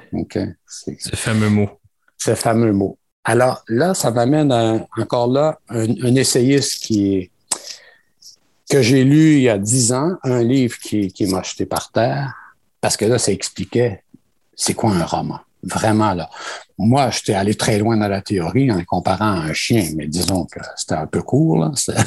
Un raccourci. Mais lui a lu les grands classiques romanesques, tous les classiques euh, de, de Don Quichotte à Dostoïevski et tout, en passant par Stendhal, tout, ils les a tous lus. Et là, comme c'est un anthropologue, hein, et c'est un vrai anthropologue, c'est-à-dire scientifique. Et le propre d'un scientifique, c'est de prendre un ensemble de phénomènes, comme en physique, trouver une théorie qui, qui rende compte de tous les phénomènes. Contrairement à beaucoup de critiques qui, qui passent le temps à inventer, à inventer, à inventer. Non, non, si, tu as bien lu, trouve une explication. Et là, son explication, c'est pas compliqué. Tous les romans obéissent au même schéma. Ils obéissent au désir mimétique. Autrement hmm. dit, l'expliquer très rapidement. Quand, oui, j'ai lu ça, euh, j'ai pu m'en servir dans quelques cours, c'est vrai, parce que c'était vers la fin, mais on veut comprendre c'est quoi le désir mimétique, il y avait une, annonce de la, bière Labatt qui, était très populaire. C'était quoi? Tout le monde le fait, fais le don. Oh mon Dieu, c'est tellement vrai. la, thèse de, la thèse de Girard, elle est la suivante. C'est tout le temps la base du triangle amoureux. Le désir mimétique, c'est tu penses que tu désires telle femme, mais tu la désires parce qu'un autre te la désigne comme aimable. Hmm. D'où les triangles amoureux. C'est pas pour rien que le roman, tu sais, Victor Hugo disait, je l'adore cette anecdote, mais je sais pas où je l'ai lu. Il disait à ses amis, écoutez, je pense que je tiens, je tiens le sujet de mon prochain livre, mais je veux pas en parler parce que je veux surtout pas me faire piquer mon idée. Fait que là, les gens disent, mais écoutez, on ne dira pas, on est entre amis. Si vous me promettez de ne pas le dire, voici, mon prochain livre va raconter l'histoire d'un homme qui aime une femme qui aime un autre homme le désir triangulaire. Donc, en fait, qu'est-ce qui se cache dans cela? C'est que le désir croit désirer un objet, une femme, une auto ou quoi que ce soit, mais ce qu'il désire véritablement, c'est d'être celui qui désire cette femme, cette auto-là, etc. Autrement dit, un désir de reconnaître. chez Proust, quand euh, le petit Marcel, le grand Marcel, qui est très intelligent, cultivé, là, il tombe amoureux d'une sotte et tout. Et pourquoi il tombe amoureux de cette Odette? Parce qu'elle l'introduit dans les, salons de Guermantes. Autrement dit, la règle du désir, c'est la règle d'être, d'imiter, de vivre sous l'emprise du regard de l'autre. Et croyant qu'en imitant l'autre, il va lui-même être libre et tout. Donc, il est l'esclave de l'imitation ça va plus loin parce que là, ça fait deux fois que je le lis, ça fait presque deux ans que je suis dans le livre qui s'appelle Des choses cachées depuis la fondation du monde. C'est la grande question qui m'habite maintenant. On n'en parle pas aujourd'hui, mais indirectement, c'est la violence. D'où vient la violence? Alors, René Gérard explique que la violence, elle s'enracine dans le désir mimétique qui crée une rivalité. On va se battre pour la même femme, pour le même chat, pour la même voiture, tu comprends? Et pourquoi et comment est-ce que ça va se résoudre? Mais par le sacrifice humain. OK. Bon. Alors, il explique tous les romans sont ainsi. Il faut que tu racontes cette sorte de rivalité entre des, des, concurrents et tout. Et ça, ça arrive quand euh, le médiateur, qui ultimement devrait être quelqu'un de très, très éloigné, Dieu, c'est lui qu'on devrait imiter. Parce que si tu imites Dieu, tu ne pourras pas être en concurrence avec lui, tu comprends? Fait la seule rivalité, entre guillemets, la seule imitation qui va libérer les gens du désir de reconnaissance, de pouvoir, de domination, etc., c'est d'imiter quelque chose comme Rimbaud ou Dieu, qui tu peux pas être en rivalité. Je, ne serai jamais en rivalité avec Rimbaud, je t'annonce ça, non? Ni avec, Virginia, Woolf. Donc, Virginia Woolf, elle a réussi à écrire des histoires où les personnages ne sont pas dans le désir, mais dans l'amour. Là, la différence, c'est que dans un mouvement amoureux, je ne dis pas que la personne ou la chose et tout qu'on aime ne compte pas, mais elle est le relais d'un amour qui a un objet plus lointain et qui ultimement ne sera jamais atteint. Autrement dit, l'amour, c'est le mouvement qui te met en relation avec quelque chose que tu ne pourras jamais posséder, qui, qui n'obéit à l'imitation d'aucun autre désir, qui te met en relation avec une sorte d'infini. Chez Dostoïevski, c'est l'idiot. Ah, ben oui. C'est sûr. L'idiot, il, il aime, euh, je me souviens plus, telle femme et tout, etc. Mais on sent très bien que c'est, c'est comme si, c'est terrible ce que je vais dire, mais c'est comme si l'amour, le, désir de l'amour de quelqu'un, de la personne, fait que cette personne est le tremplin d'un désir plus lointain. Ouais. L'amour de dans la promenade au phare de Mrs. Dalloway, qui est un pur chef-d'œuvre, il y a le plus beau personnage féminin. En tout cas, Mrs. Alloway, je l'aime, mais j'ai eu du mal avec elle longtemps parce qu'elle ressemblait à quelqu'un que je connais. mais dans, la promenade au phare, il y a, Mrs. Ramsey qui, elle, est rendue là. Elle est dans l'amour, puis quelqu'un essaie d'écrire comment elle vit, puis il dit son regard embrasse l'univers. Son amour, c'est ni ses enfants, ni son mari, oui, et bien, mais finalement, elle a un regard qui embrasse l'univers. Comme donc et ça c'était la chose qui m'avait frappé dans les élégies de Duino, qui est un de pour moi le plus grand recueil de poèmes au 20e siècle. Dans les, les élégies de Duino, c'est une longue méditation sur cela, sur l'amour, sur comment on doit passer du désir de quelqu'un, de quelque chose, y compris même d'une œuvre à faire, à l'amour de ce mouvement qui, lui, n'a pas de fin. Alors juste pour nos auditeurs et auditrices, on est dans le quatrième bloc depuis un moment qui est contre le désir et l'amour. On vient de faire René Girard, Wolf, Rilke. Oui, Rilke appelle ça l'ouvert. L'amour, euh, l'amour te jette dans l'ouvert, hein, dans, quelque chose euh, que tu peux pas assigner à un objet bien particulier. En fait, c'est comme une appétit, si on voulait prendre des grands mots, euh, un, pressentiment de l'infini. Et on retrouve la même chose chez Vadeboncoeur, puis là, parce que c'est exactement la même chose. Vadeboncoeur, deux livres de Vadeboncoeur pour ceux qui ne l'ont pas lu. Vadeboncoeur a écrit un seul récit, ça s'appelle Un amour libre. OK? Un amour libre, ça raconte la relation de Vadeboncoeur avec son fils de cinq ans, qui est Alain, en fait, hein, le médecin. C'est le plus grand livre que j'ai lu sur la relation entre un, entre un adulte et un enfant. C'est Le hmm. Petit Prince, on oublie ça à côté de ça. C'est comme euh, et là, il a appelé ça un amour libre parce que l'affection qu'il a pour son fils, c'est important, mais surtout, c'est que l'univers du fils révèle quelque chose au père. L'ouvert de Rilke et tout. Il est dans le jeu, il est dans quelque chose. Il est, il est flash avec le monde. Il est dans, il n'y a plus de frontières entre le monde connu et tout c'est décrit d'une façon extraordinaire. Et il a écrit un livre qui est un petit peu plus, ben, pas plus difficile, en tout cas personne ne lit, L'absence. C'est publié dans les années 85. C'est une longue lettre que Vadeboncoeur écrit à la femme qu'il aime et qui est absente. On ne sait pas pourquoi elle est absente. Euh, on pourrait très bien dire euh, qu'elle est morte et tout. Et là, il, il explique à cette femme-là que depuis qu'elle est absente, elle vit d'une seconde présence qui est encore plus forte que lorsqu'elle est là. Parce que quand elle est là, c'est la perception sensorielle, les sens qui lui donnent accès, bloque en quelque sorte ce dans quoi elle débouche, qui, est dans l'air.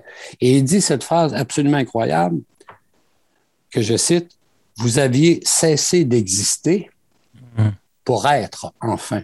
Autrement dit, la personne qui est là, encore là, c'est le relais, c'est le tremplin.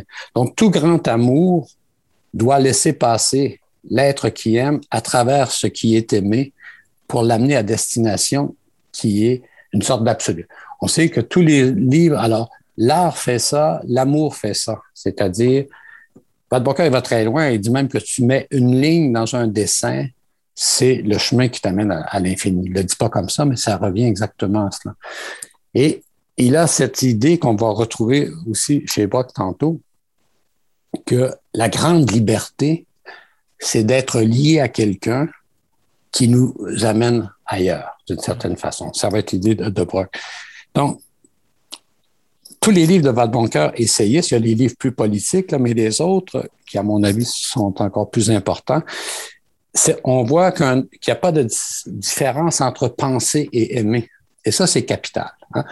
Je l'ai tellement cité que j'en ai abusé. Tu sais, c'est la phrase de Parménide. Le sang qui afflue autour du cœur est proprement la pensée. Chez Pas de bon cœur, là, c'est chez Simone Weil aussi.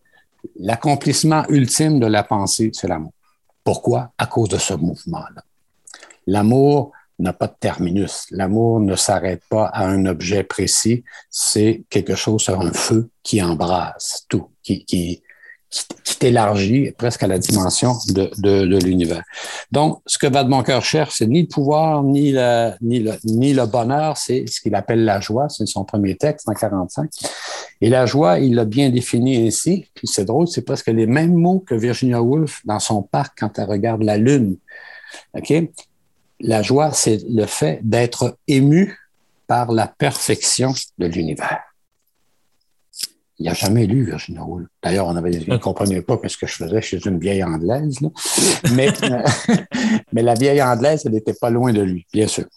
Donc, l'amour, lorsqu'il se déploie librement, donc sans désir, sans, sans vouloir euh, quand on veut posséder une chose, c'est qu'on veut mettre un frein au désir.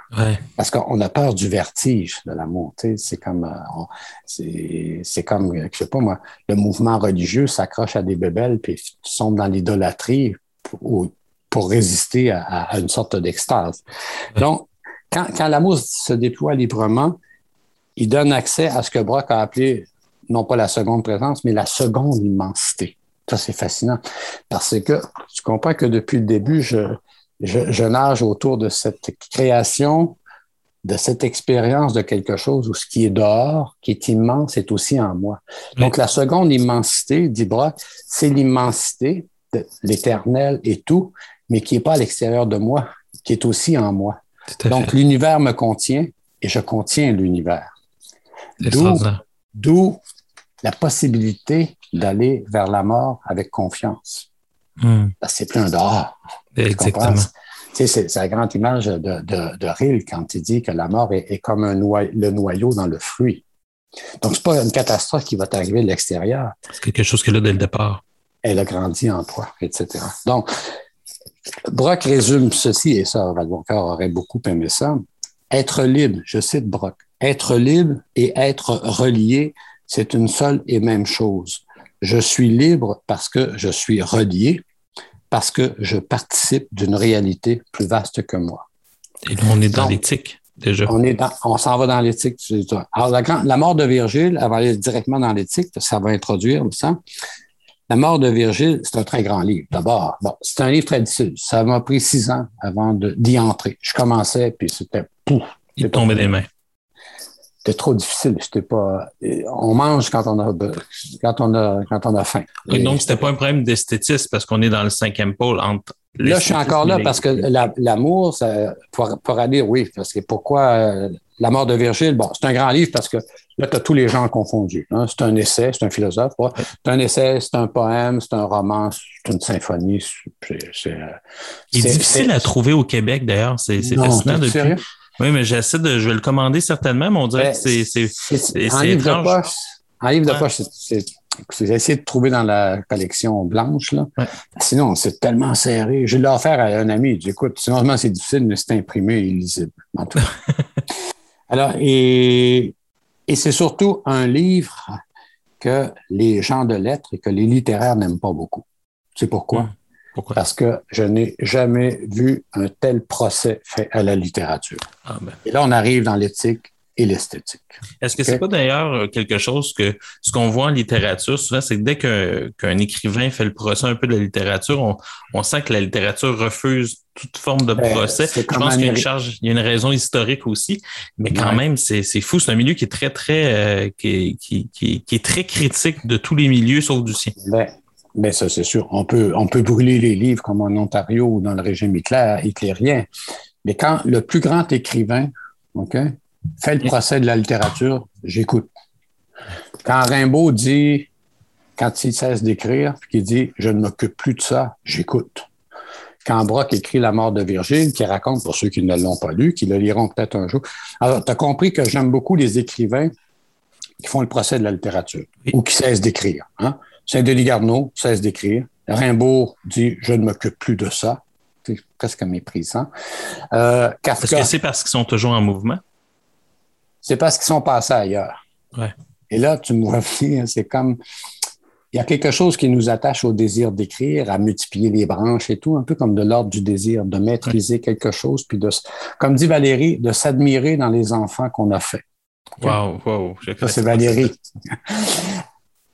Mais il y a des écrivains qui, portés par ce mouvement-là, ne l'arrêtent pas.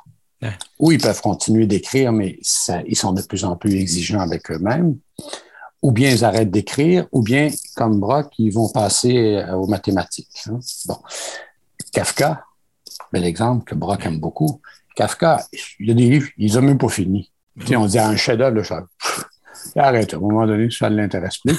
Et, et il demande à son ami de brûler ses livres. Tu, sais, tu vas me dire, il a demandé à son ami. Il savait qu'il ne brûlerait pas.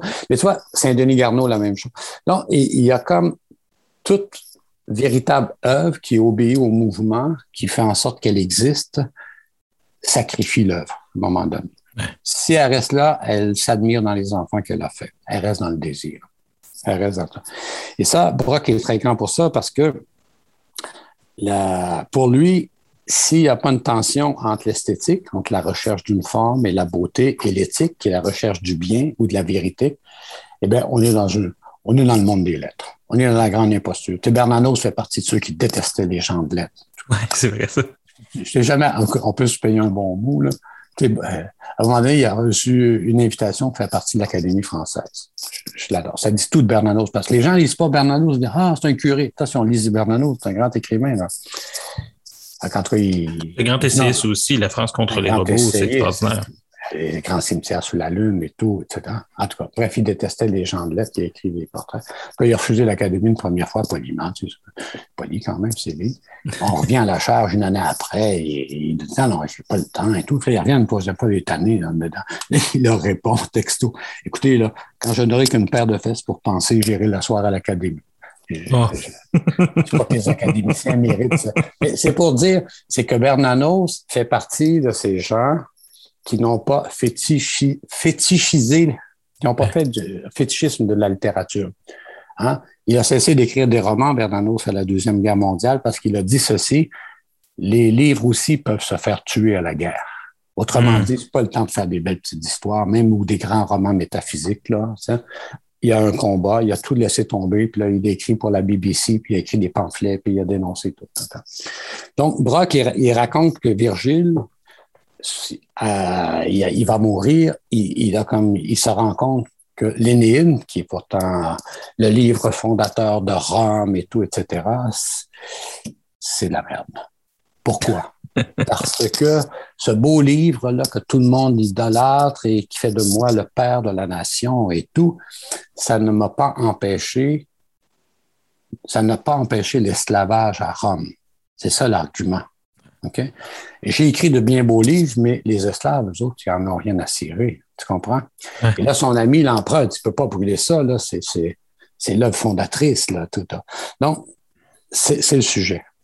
Et là, Brock a des pages terribles sur ce qu'il appelle le mal, tiens-toi bien, le mal absolu, c'est l'idolâtrie du beau, la fixité du beau. OK? Parce que si la beauté n'est pas reliée à la vérité et au bien, c'est une belle grosse mascarade. C'est une imposture, puis vaut mieux le brûler. au mieux, ça te distrait de l'essentiel. Au pire, ça te détourne de l'essentiel. OK? Donc, lui, il se dit, mon œuvre m'a détourné du problème que je devais résoudre, qui était l'esclavage et tout. Et on en a parlé un peu quand on s'est vu, parce que il est partout, Brock. depuis que je l'ai lu, euh, il est partout. Il dit ceci, il y a deux devoirs, qui est le devoir de tout être humain, mais encore plus pour un écrivain ou un professeur, c'est ça qu'on en parlait. Il y a le devoir de venir en aide aux êtres humains. OK? Deux devoirs, dit le devoir d'éveiller et le devoir de secourir. Et ça, c'est très intéressant. Il pèse ses mots, là. Pas parce que c'est une brique que c'est pas. Comment est-ce qu'on peut venir en aide aux êtres? C'est en les éveillant.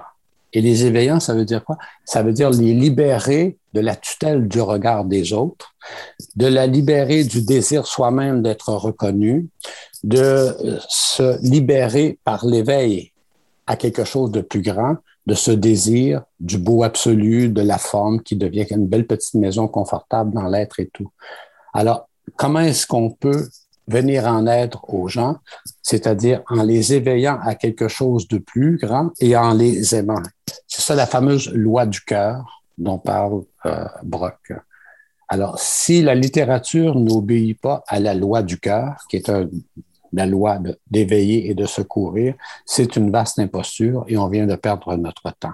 C'est ce qui fait que Kafka, une partie de lui, parce que quand on lit un livre qui est devenu presque un livre de chevet, Conversation avec Kafka, Hein, et on découvre tout un Kafka, là. Le, Kafka dans l'éthique, c'est pour ça que Brock le cite à, pleine page.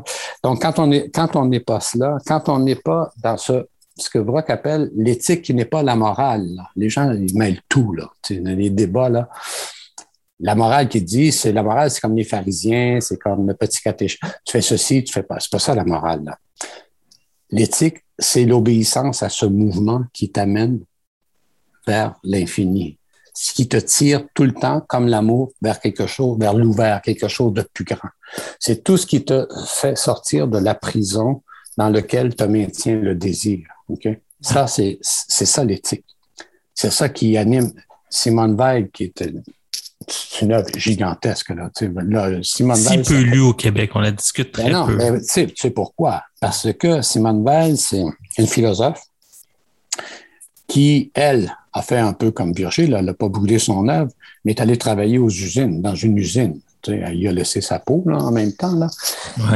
Mais elle est, elle, c'est une juive non pratiquante qui s'est pas convertie, mais qui a découvert le christianisme. Que, pourquoi? Parce que la il n'y a plus de loi, là. On n'est plus dans le pharisien, les pharisiens.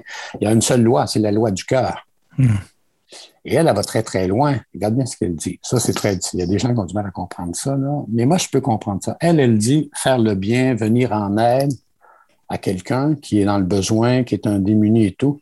C'est pas un mouvement naturel. C'est une grâce. OK? Alors, quand tu fais le bien, là, c'est pas parce que tu es très bon et tout, c'est parce que tu as reçu une grâce, parce que tu es en relation avec cet infini dont je te parle, qui, qui, qui te fait ça. Elle dit même que les êtres qui ont tout être qui a le pouvoir va l'exercer, va dominer, etc., à moins qu'il ait une grâce, à moins qu'il soit en relation avec quelque chose de surnaturel. Évidemment, il n'y a personne qui la lit. Toute la modernité. Si tu veux comprendre pourquoi la modernité des 60 dernières années est passée à côté des plus grands, ben, tu liras René Girard. C'est terrible. Il n'y a personne qui veut lire René Girard. C'est une autre émission, là. Oui, de on pourrait faire un spécial René Girard. Donne-moi encore deux ans parce que c'est, c'est tellement à la fois évident et, immense. C'est comme une théorie de l'univers. Donc là, il, montre toutes les pensées. Tu, tu nommes Foucault, Bataille, euh, Freud. Il, donne à César ce qui est à César. Tu sais. Mais il montre où ça s'arrête, cette pensée-là. Et ça s'arrête au seuil de ce qui fait peur, au seuil de ce qui échappe à notre compréhension, sauf à cette sorte de, compréhension qui vient du cœur, qui est un mouvement, etc. Donc, Brock, il est terrible pour ça. L'esthétique, c'est comme, euh, c'est comme le mensonge absolu. C'est comme, c'est comme la trahison. Et on le voit bien quand, quand des gens font des œuvres et tout, etc., sont célébrés, etc., mais ça change rien au cours de l'univers. Ça change rien. Pourquoi? Parce qu'ils s'en préoccupent pas du tout. Ça nous amène, hey, je parle, OK, il reste encore un petit peu de temps.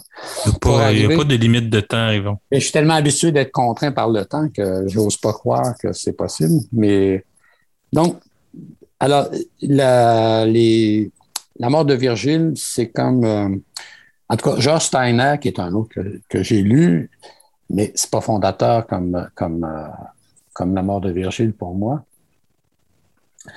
Il me dit que c'est le, plus grand livre du 20e siècle. Ça, c'est certain. Steiner a tout lu, comme on sait.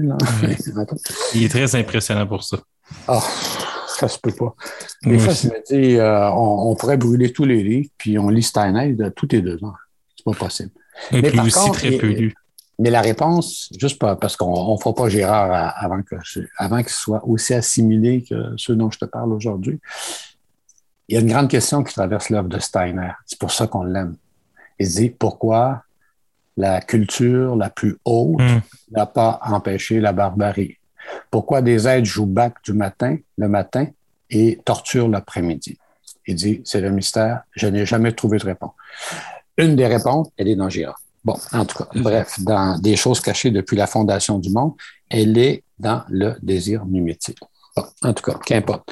Donc, ça nous amène avec la. pourquoi c'est important, si on veut combattre la violence, de se rattacher à quelque chose d'infini? Et on revient. Ça, je l'ai appris chez Bernanos, puis ça m'a. Parce que Bernanos a dit une phrase dans le journal d'un curé de campagne, dont on va parler brièvement en fin de parcours. Il a dit ceci ce sont les gens qui ont peur de mourir qui se tuent. Mmh. Et il a écrit aussi à Simone Veil, parce qu'ils essaient de s'expliquer la, Franco et tout ça, les deux ont dénoncé cela. Euh, pour Bernano, c'est la peur de la mort qui fait qu'on tue, de sa propre mort ou de la, mort tout court. Donc, comment si on veut combattre la violence, c'est pas l'explication vraiment que donne Girard, mais c'est la mienne. Là. On va faire que je la, que je la Le Gérard Rivard, d'une certaine manière. Le Gérard Rivard, mais c'est pas la mienne non plus, là, mais c'est que si tu n'es pas capable de voir, la, de consentir à la mort, de consentir à la distance qui te sépare de l'immensité, si tu n'es pas capable de supporter le silence des espaces infinis qui effrayait Pascal, ben, euh, tu risques de, pour combattre cela, pour mettre fin à cette distance, à cette peur-là, tu vas tuer. Tu vas être dans la violence comme des rats en cage. La plus, belle, la, plus belle image qui me vient pour expliquer la violence, un rat en cage devient agressif. Il risque de se lacérer, de tuer, puis s'il y a quelqu'un dans la même cage, il va le tuer. Ouvre la cage. Alors, comment est-ce qu'on peut mettre fin à la violence? C'est pas loin de la thèse de Gérard quand Comment est-ce qu'on peut mettre fin à la violence? Ouvre la cage. Ouvre la cage du moi.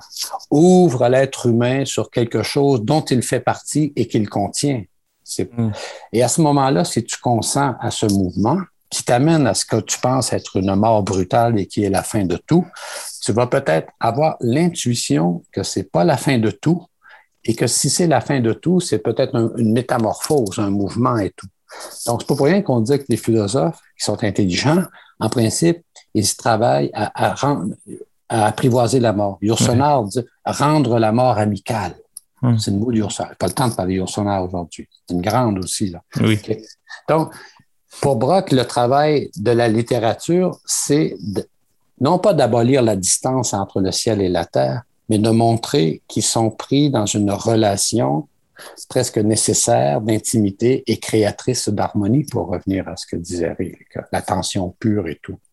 Donc, si une œuvre ne travaille pas à cela, d'une façon ou d'une autre, euh, c'est comme aller jouer au bowling. C'est comme euh, sans la avec la prétention que n'a pas le bowling. Donc, ça m'amène au dernier bloc sur la pauvreté. la pauvreté et l'espérance. Et là, je suis obligé de parler de Bernanos. Bon, j'ai fait ma thèse de doctorat sur Bernanos. Mais c'est ça que j'allais te questionner. c'est pourquoi Bernanos? J'ai fait ma thèse donc en 20 et 25 ans. À l'époque où j'ai commencé à écrire, à l'époque où j'avais lu Rilke, euh, en cours de route, j'avais découvert euh, euh, Blanchot, etc. Et j'ai fait ma thèse sur ce qui me ramène au premier bloc, la tension entre Le réel et l'imaginaire. Ma thèse s'appelle Le réel et l'imaginaire dans les romans de Bernanos. Alors, tiens-toi bien, juste, euh, personne ne va lire ce livre-là, il n'est même pas disponible ici, mais j'étais assez content. Je l'ai fait à 25 ans, il est publié et tout. Et tous les critiques bernanosiens, ils étudiaient le surnaturel ou des choses comme ça. Et moi, j'ai voulu montrer que Bernanos accordait autant d'importance au quotidien, sais, mettons, il y a une grande scène et euh, il y a un miracle, surtout dans le premier livre. Là, et en même temps, ben, il décrit que le bruit de la vaisselle qu'on est en train de laver, le chien qui jappe, euh, l'arbre à la fenêtre et tout. J'ai ramassé toutes les miettes, tout ce qui était insignifiant. Et j'ai montré que c'est aussi important cela que le grand surnaturel et tout. Et l'œuvre de Bernanos me donnait raison parce que son premier héros, c'est quelqu'un qui décide d'attaquer Satan, puis c'est le saint de l'homme, c'est la caricature du saint. C'est comme. Euh, et après, il arrive au journal d'un curé de campagne, qui est un personnage le humble, euh, alcoolique parce que ses parents ont bu, etc., etc. Donc, j'ai lu Bernanos à ce moment-là et j'y reviens à la fin parce que Brock m'y amène. Et la, pour Bernanos, la, pensée centrale, c'est la pauvreté. C'est-à-dire les êtres humains qui sont pauvres, pas misérables, pas, les miséreux, qui sont pauvres, c'est-à-dire des êtres en qui il y a un manque, qui sont en appétit de quelque chose que rien ne peut satisfaire, ni la littérature, ni la richesse, ni quoi que ce soit. Saint-Denis Garneau. Donc, il, euh, pour Bernanos, les pauvres sont des êtres qui manquent de tout et qui, à cause de ce manque-là, sont comme naturellement dans l'espérance. Hein. Il y a un passage, je sais pas, où il explique que le pauvre, là, il fait pas des projets là, euh, de rire puis de fonds de pension. Il espère se rendre jusqu'au lendemain. Il vit constamment dans une sorte d'espérance. Il vit dans, comme quelqu'un qui est exilé, et qui vit avec l'espoir d'être un jour rapatrié. Rapatrié dans le, sol natal, c'est-à-dire pas celui où tu es né, mais là d'où tu viens, qui est l'univers et tout. Donc, il y a chez Bernanos, cette, cette, dans, surtout dans le journal d'un curé de campagne, il y a ce héros, il y a chez, dans Les Enfants humiliés, qui est un journal qu'il a tenu au Brésil, qui est un livre merveilleux. J'ai reconnu dans Bernanos euh, c'est lui qui m'aidait à reconnaître mon propre héritage. C'est drôle à dire. Hein? Hmm. C'est pour ça que quand longtemps, je lisais pas de littérature québécoise, je lisais juste la littérature étrangère, euh, allemande, anglaise et tout. Mais c'est ça qui m'a permis de, de voir mon propre héritage. Tu pars, tu reviens et là, tu vois. Donc, j'ai reconnu cela, l'héritage de la pauvreté qui était le mien. Alors, mon héritage de la pauvreté, qui, qui est le tien, celui du Québec, c'est quoi? C'est l'héritage historique, socio-culturel, c'est l'héritage des maisons sans livres, dont je te parlais tantôt, nos ancêtres porteurs d'eau, euh, des analphabètes, les grands-pères analphabètes de Miron, les mangeurs de patates, comme j'aime dire. Tu sais, il y a le beau tableau de Van Gogh, les mangeurs de patates. Ben, c'est le monde d'où on vient, en tout cas d'où moi je viens. C'est les raboteux rabotés de Miron. Les clochards de Jacques Gros, nomme-les. Quand on parle de l'héritage de la pauvreté au Québec, on parle de cela. Mais on parle de quelque chose qu'on ne souligne jamais suffisamment. Et c'est ce que j'ai voulu montrer dans, quelques-uns des textes que j'ai écrits là-dessus. C'est une forme de pensée et de vie dépouillée. Une forme de vie dans laquelle il y a un vide, un manque et qui crée un espace pour un appel à quelque chose, tu comprends? C'est le vers merveilleux de Miron, que je cite toujours, à la criée du salut, nous voici armés de désespoir si tu n'es pas vraiment désespéré, si tu n'es pas vraiment pauvre, démuni, il n'y aura pas de place pour que cet appel retentisse, mon père. Donc, Bernanos a, quand c'est aussi le cas de Saint-Denis-Garneau. Le mauvais pauvre, là, c'est, il dit, c'est un pauvre irréparable. Parce que quand on regarde Saint-Denis-Garneau, là, il a tout.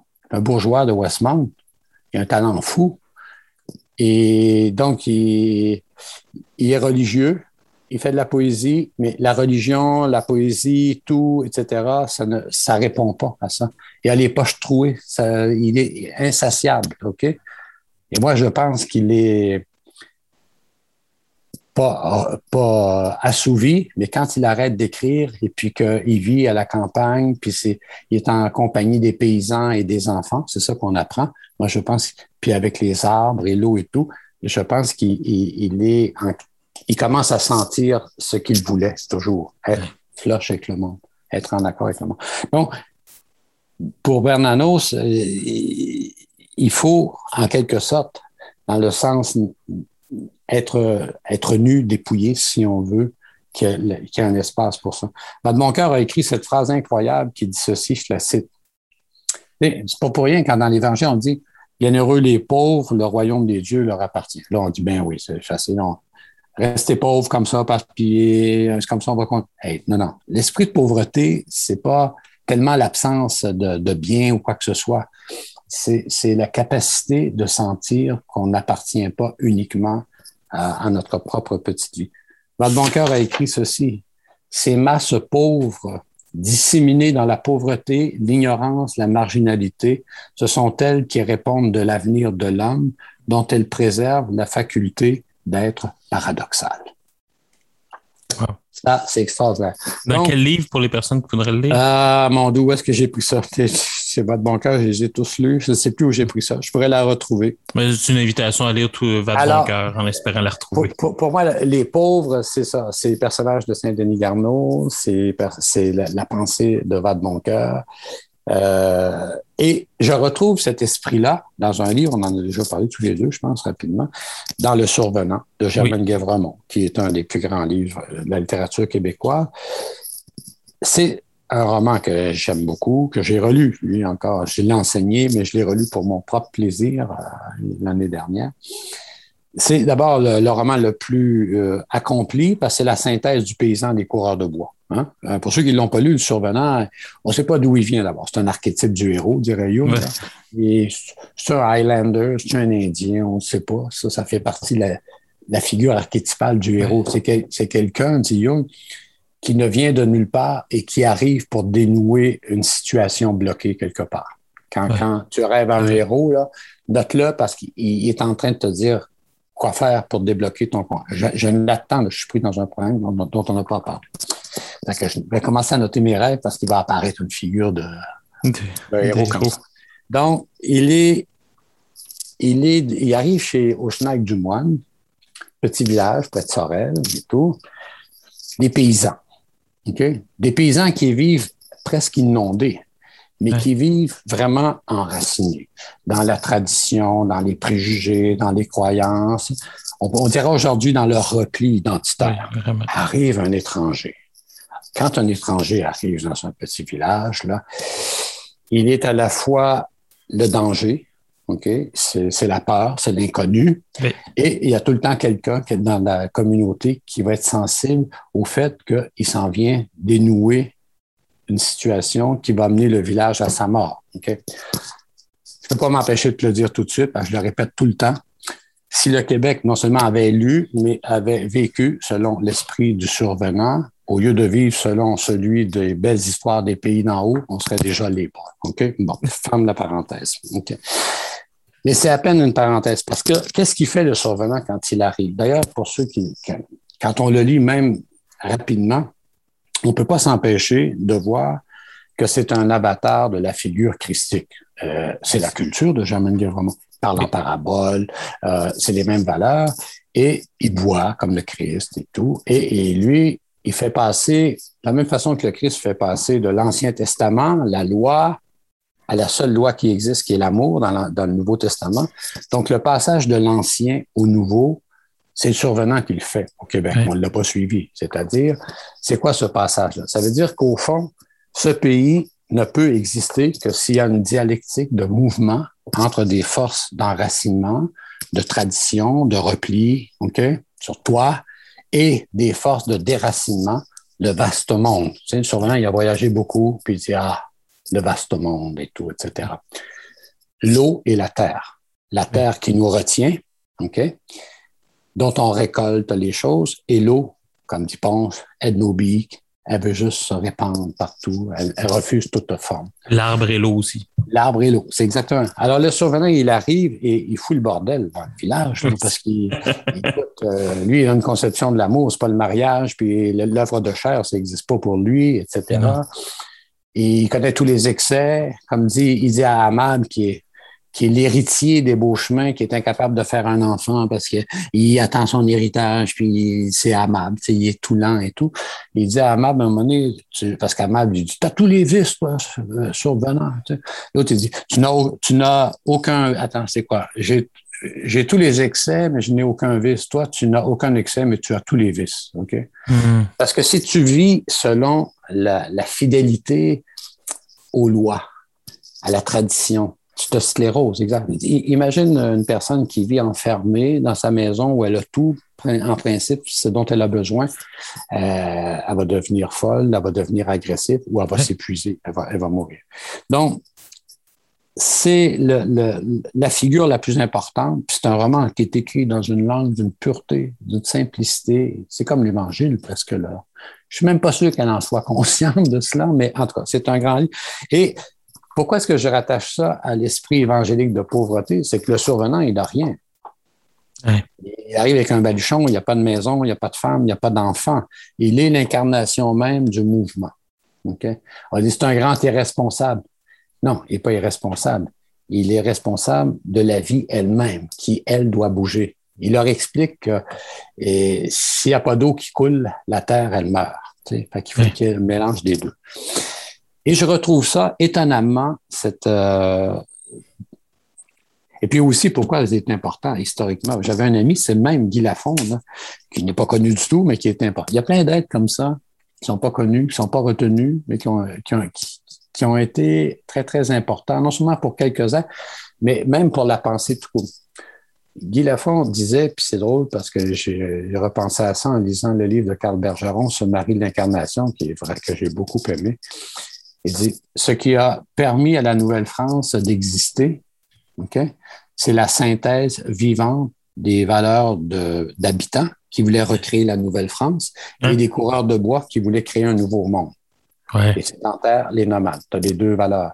Et ça, ça s'est incarné dans une personne qui avait les deux, qui était Marie l'Incarnation. Moi, j'ajoute Champlain aussi.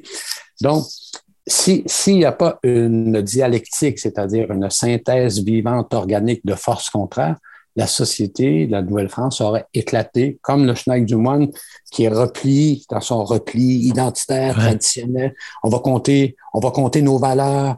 C'est ça que nous sommes. C'est Séraphin Poutrier qui compte son argent. C'est fini. C'est l'insignifiance absolue. Quand tu es rendu à le compter, c'est qu'il n'y a plus rien. Exactement. Exactement. Et je retrouve la même chose dans un roman dont personne ne parle parce que c'est drôle dans l'œuvre de, de, de, d'un auteur. Des fois, il y a un livre qui fait de l'ombre à tous les autres. Dans l'œuvre de Gabriel Leroy, Bonheur d'occasion, tu sais, as dû le lire trois fois, il est enseigné et tout. Il nous a fait beaucoup souffrir au cégep, ça ne donne pas le goût de continuer après. Mais, c'est surtout que ce n'est pas, pas son meilleur roman. Non, mais c'est, c'est Alexandre le meilleur roman. D'ailleurs, j'ai une petite question pour toi. Je sais que tu l'aimes beaucoup, on va en parler, mais je me suis toujours demandé si Alexandre Chenvert, c'était pas la raison pour laquelle dans tes romans autobiographiques, tu t'appelles Alexandre? J'y ai pas pensé. C'est drôle, hein? Je pas pensé. Je sais pas d'où c'est venu. Les, les, les, noms de personnages, ils me viennent comme ça, sans même réfléchir. Mais là, tu sais, on a un fond, hein, on a un inconscient collectif et un inconscient ça, ça a dû surgir de cela. Je ne sais pas pourquoi. Je ne sais pas pourquoi. Puis c'est. pas besoin toujours d'avoir une raison non plus. Non, mais peut-être le quatuor d'Alexandrie, j'ai beaucoup aimé. Je ne sais pas. Je ne sais pas pourquoi. Mais ça, j'étais très content parce que mon héros s'appelle Alexandre. Puis Réginald Lacroix, euh, Lacroix, Réginald Martel, le critique qui avait fait un, critique de je sais plus lequel des quatre livres, parce qu'il apparaît dans quatre romans, il avait fait Alexandre l'inconquérant. C'est tout le contraire de, de l'Alexandre le conquérant. Donc, Le Survenant, c'est un livre, euh, pas Le Survenant, mais Alexandre Chenvert, je suis obligé de le défendre même avec des gens qui aiment euh, Gabriel Leroy. Pourquoi? Parce que il, reproduit le, cheminement de l'archétype du héros. Hein? Jung dit, un héros, c'est quoi? C'est qui? Qu'est-ce que ça fait dans la vie, un héros? C'est une structure psychologique. Le héros, c'est quelqu'un qui quitte ses parents, ses amis, OK? Qui s'en va dans le vaste monde, qui affronte un danger, et qui revient chez lui avec un trésor qu'il a arraché à l'ennemi qui gardait le, trésor. C'est ça, là. Tout le temps. OK? Le survenant fait ça. Il a quitté son pays, il revient avec un trésor et puis il vient le livrer. Il y en a, il va, il, va être reçu par euh, la vieille fille boiteuse et tout, et puis par Fonzine qui, comme par miracle, par les œuvres de Dieu, va tomber enceinte alors qu'Amab est incapable de lui faire un enfant. Les mauvaises langues m'ont dit qu'il va coucher avec, mais ça, c'est comme, comme dirait. Ça, mauvaises langues. Il faut penser symboliquement si on veut comprendre quelque chose. Bon. Donc, le, Alexandre Schoenberg, c'est un petit caissier du centre-ville de Montréal. C'est pendant la Deuxième Guerre mondiale. Et euh, il a un rêve. Lui, d'abord, il a l'impression que le destin lui a joué un mauvais tour et il lui a pas donné la vie qui était à sa mesure, parce que lui, il a une idole qui est Gandhi. Il rêve de sauver le monde, d'être comme Gandhi. C'est... Alors, c'est merveilleux, tu vois, parce qu'il n'est pas dans la rivalité mimétique. Il a pris qu'un personnage loin. Il n'a pas voulu imiter son collègue de bureau ou le, directeur de la banque. Il imite... Déjà, il va dans une bonne, un bon lien à la transcendance, comme dirait Gérard. Mais là, là, il y a la guerre qui va se déclarer et tout. Puis là, lui, il veut empêcher la guerre, il veut sauver l'humanité. Mais tu sais, c'est un petit caissier dans le truc. Avec résultat, il... un jour, il a écrit une lettre au journaux, puis là, c'est le grand exploit de sa vie. Je sais pas c'était sur quoi. Fait que finalement, il passe son temps à emmerder tout le monde autour de lui, ses collègues. Il est imbuvable. Il est mal dans sa peau. Sa femme non plus une scène au début qui est tellement bonne. Sa femme adore, même si c'est la guerre. Lui, il est tracassé par la guerre, il dort pas. Il est furieux contre sa femme. Comment est-ce qu'elle peut dormir alors que la guerre existe, là, en tout cas? Puis il menace toujours tout le monde. Un jour, je vais partir. Vous allez voir, je vais partir. Je vais aller très loin, moi. Je vais aller, en Chine. On sait très bien qu'il n'a jamais quitté Montréal. Mais le miracle se fait quand même. Ce désir, c'est drôle. Hein? Alors, l'image, de s'identifier à Gandhi fait son chemin. Alors un jour, on ne sait pas par quel, il faudrait que je retrouve à quel moment, mais il y a comme des événements, une révélation, un miracle. Ce néant se met à penser. Alors, eu petite annonce un truc, il y a un petit chalet à louer à Le Gardeur. Ça, c'est pas loin de Repentigny. C'est dire que c'était la forêt autrefois. Il loue ce petit chalet. Il part trois jours. Il n'est jamais sorti de Montréal. Là, il y a un petit chalet, il est tout seul dans le bois, dans un chac et tout. Et là, il vit trois jours, c'est une illumination. Là, tout à coup, il a oublié les soucis du monde et il, est ébloui par la perfection de l'univers. Il est comme un enfant, il, découvre le monde et tout. Il, découvre qu'il y a un moi en lui qu'il ne connaît pas, qui n'est pas grandi. on, on, sent bien que c'est moi qui l'a perdu enfant, là, de l'enfance et tout. Et là, le combat qu'il doit livrer, parce que là, il vient chercher un trésor, là, lui, là, c'est l'archétype du héros. Il s'en vient chercher une nouvelle relation à l'univers. Là, Mais là, le combat qu'il a à livrer, c'est que tout à coup, il veut être Gandhi, il veut être un grand intellectuel. Il se dit, ça y est, j'ai trouvé. Il faut que j'écrive une lettre à l'humanité. Donc là, la dernière journée est scrappée. Il est en forêt parce que il veut livrer à l'univers ce qu'il vient de découvrir au lac vert. Il n'arrive hum. pas, évidemment, même s'il est un écrivain, ça lettre à l'humanité, qui se lève de bonheur. finalement, là, il fait le sacrifice de cette lettre à l'humanité. Il renonce. Et là, il rentre en ville et sa vie est transformée. Là, il retourne à la banque et tout à coup, il trouve ça admirable, ce qui se passe à la banque quelle solidarité entre tous les collègues. Si ça, si ça balance pas, tout le monde cherche le deux pièces qui manque et tout. À la maison, il, a, vécu à côté de sa femme et de sa fille sans les voir. Et là, il les découvre, puis là, il est rempli d'amour pour eux et tout. Et euh, au lac vert, à un moment donné, il y a eu il se promenait au lac vert, puis là, il était heureux, il était comme un enfant, mais il sentait que quelqu'un le regardait, puis c'était pas grandi. Et là, il a eu l'impression que, Dieu le surveillait. Il y a une phrase, ah, c'est tellement bon. Il dit, que voulait Dieu à Alexandre Schoenberg qui était aux vacances, en vacances au lac vert? C'est une phrase extraordinaire. Et là, Dieu, c'était pas dans son champ d'expérience ou de réflexion. Là. Lui, c'était la guerre, Gandhi, puis des ennemis. Les Russes, c'était nos, nos ennemis, maintenant c'est nos alliés. Là, c'est un paradoxe. Là. Ça, il a mal à la tête. Là, quand il revient à la ville, il est dans la vérité romanesque, dirait René Girard. Il accepte d'être un petit caissier. OK? Et comme je disais souvent, c'est une belle phrase, mais ça résumait tout le livre. Alexandre rêvait d'être Gandhi et devient Gandhi le jour où il découvre que Gandhi était un petit caissier. OK? Et c'est drôle parce que hier, je tombe sur une phrase de Gandhi. Il faut que je lui donne. Sais-tu qu'est-ce qu'il a écrit, Gandhi? Ça, résume tellement, Alexandre. Le progrès du monde, attends, le progrès du monde passe par nous, c'est-à-dire qu'on sait ce qu'on met notre maison en ordre. Alors, il a abandonné son rêve de sauver l'humanité. Il essaie d'être un bon petit caissier. Il, aime sa femme et sa fille. Et il a des discussions avec l'aumônier parce qu'il est très malade. J'ai oublié de dire aussi ce qui aide la révélation, c'est qu'il va bien, il, va mourir. Comme dit René Girard, c'est bien dommage, mais la vérité romanesque arrive toujours en fin de parcours quand le héros est sur le point de mourir. Et la vérité romanesque, il accepte d'être, de ne pas être autre qu'il est, de bien occuper sa place, de garder sa maison en ordre, comme dit Gandhi. Et là, il a des discussions avec le curé, avec l'aumônier. C'est incroyable. Réflexion sur Dieu. Et là, il dit, Dieu, il ne doit pas aimer ça qu'on lui, lui, obéisse. Écoute, ça va très loin, là. Ça va très, très loin. Il comprend que si Dieu existe, je ne sais pas, mais moi, là, si j'étais Dieu, j'aimerais pas ça qu'on me craigne, qu'on m'obéisse. J'aimerais ça qu'on m'aime, non? Écoute, un chef-d'œuvre. Et François Ricard, évidemment, qui connaît tout de Gabriel Leroy, m'a dit, parce que François il savait à quel point j'aimais Alexandre Chenevert, euh, Gabriel Leroy elle lui a confié un jour que le personnage le plus proche d'elle, c'est Alexandre Chenevert. C'est fou. Donc, hein?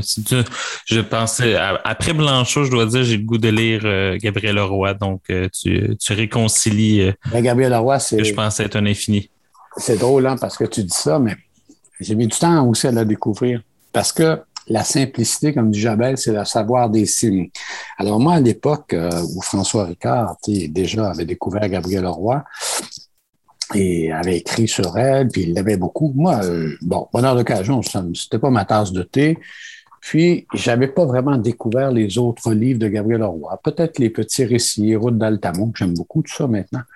Mais moi, à l'époque, là, j'étais dans Hume puis dans Blanchot. J'étais chez, les, j'étais chez les Allemands, OK? C'était ailleurs. là, je dis à François, écoute, c'est tellement simple, là, ça, Gabriel Leroy, qu'est-ce que je fasse là-dedans? Mais évidemment, elle est devenu un personnage dans le dernier chalet. Il se trouve que des petits livres, même comme cet été qui chantait, c'est une pure merveille. Donc, ça a pris du temps, tu vois. Je croyais que la grande littérature était nécessairement profonde, complexe, était allemande.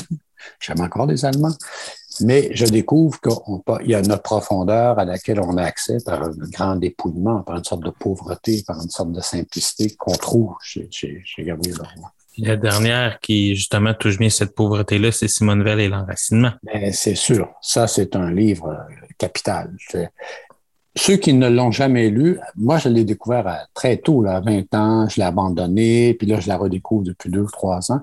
À l'époque, on avait fait un choix d'aphorisme qui s'appelait La pesanteur et la grâce. Des idées maîtresses, quand même. Mais là, ils l'ont fait dans une quarto, il y a l'œuvre complète. Oui. Ah, c'est costaud. C'est vraiment costaud. Ce que j'aime, Simone d'abord, elle est d'une culture incroyable et elle est une de celles qui a vraiment attaqué la grande question, la question de la violence et de la force. Et elle, est une philosophe, là. elle aime beaucoup les Grecs et tout mais elle fait une analyse de l'Iliade et elle te montre vraiment que c'est le règne de la force et tout, et comment on peut passer outre le règne de la force par la, pauvreté, par le, message évangélique, qui, est, qui, est, un saut immense. Même René Girard reconnaît que passer de la rivalité à l'amour, c'est comme un saut. C'est comme un, un saut hors de, hors de soi dans ce qui est nous, mais qui est plus grand que nous. Fait que, fait que euh, on n'a pas fait le tour, mais on a fait un bon bout. On a fait absolument le tour, en fait. oui, OK. Cha bon. chacun, chaque personne est passée, chaque livre. Donc, je ferai une liste euh, sur la page Facebook de tous les Ah, livres ben oui, que, tu, que oui, tu conseilles. Comme ça, après ça, les personnes pourront se ruiner euh, dans la librairie agréée de leur choix. Euh. Yvon, je te remercie vraiment pour Mais ça. c'est moi qui te remercie.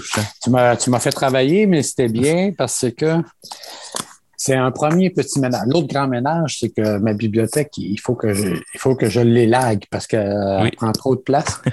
Et comme tout le monde ne peut pas espérer passer au feu comme Robert Lalonde, tu sais, euh, ça il a passé au feu, comme tu Ouais. sais. Puis là, il dit, là, il dit en entrevue, euh, ça faisait des années que je me disais, il faudrait quand même que je fasse le ménage dans ma bibliothèque. Tu sais, Oui. ça, prend, ça prend de la place partout. Non, non, je suis partout. Et qu'il n'a pas eu à faire le ménage, l'incendie a fait le ménage. Oui, c'est Ouais. ça. Puis qu'est-ce qui est intéressant, c'est que dans son dernier carnet, euh, ben là, on retrouve les livres qui l'ont vraiment marqué. C'est-à-dire que moi, Ben c'est oui. c'est ça, Oui, comment on passe d'un à l'autre, de la bibliothèque perdue Ben, à la bibliothèque vois, gardée. Ça, C'est sûr. Moi, je pense que les livres dont je t'ai parlé, même s'ils passent au feu, ils sont en moi, mais c'est c'est comme ils m'habitent, là. tu sais.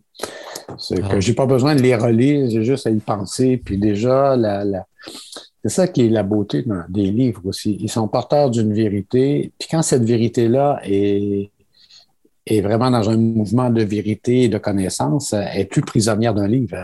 Elle, se répand exactement dans, en toi, autour de toi, ça existe.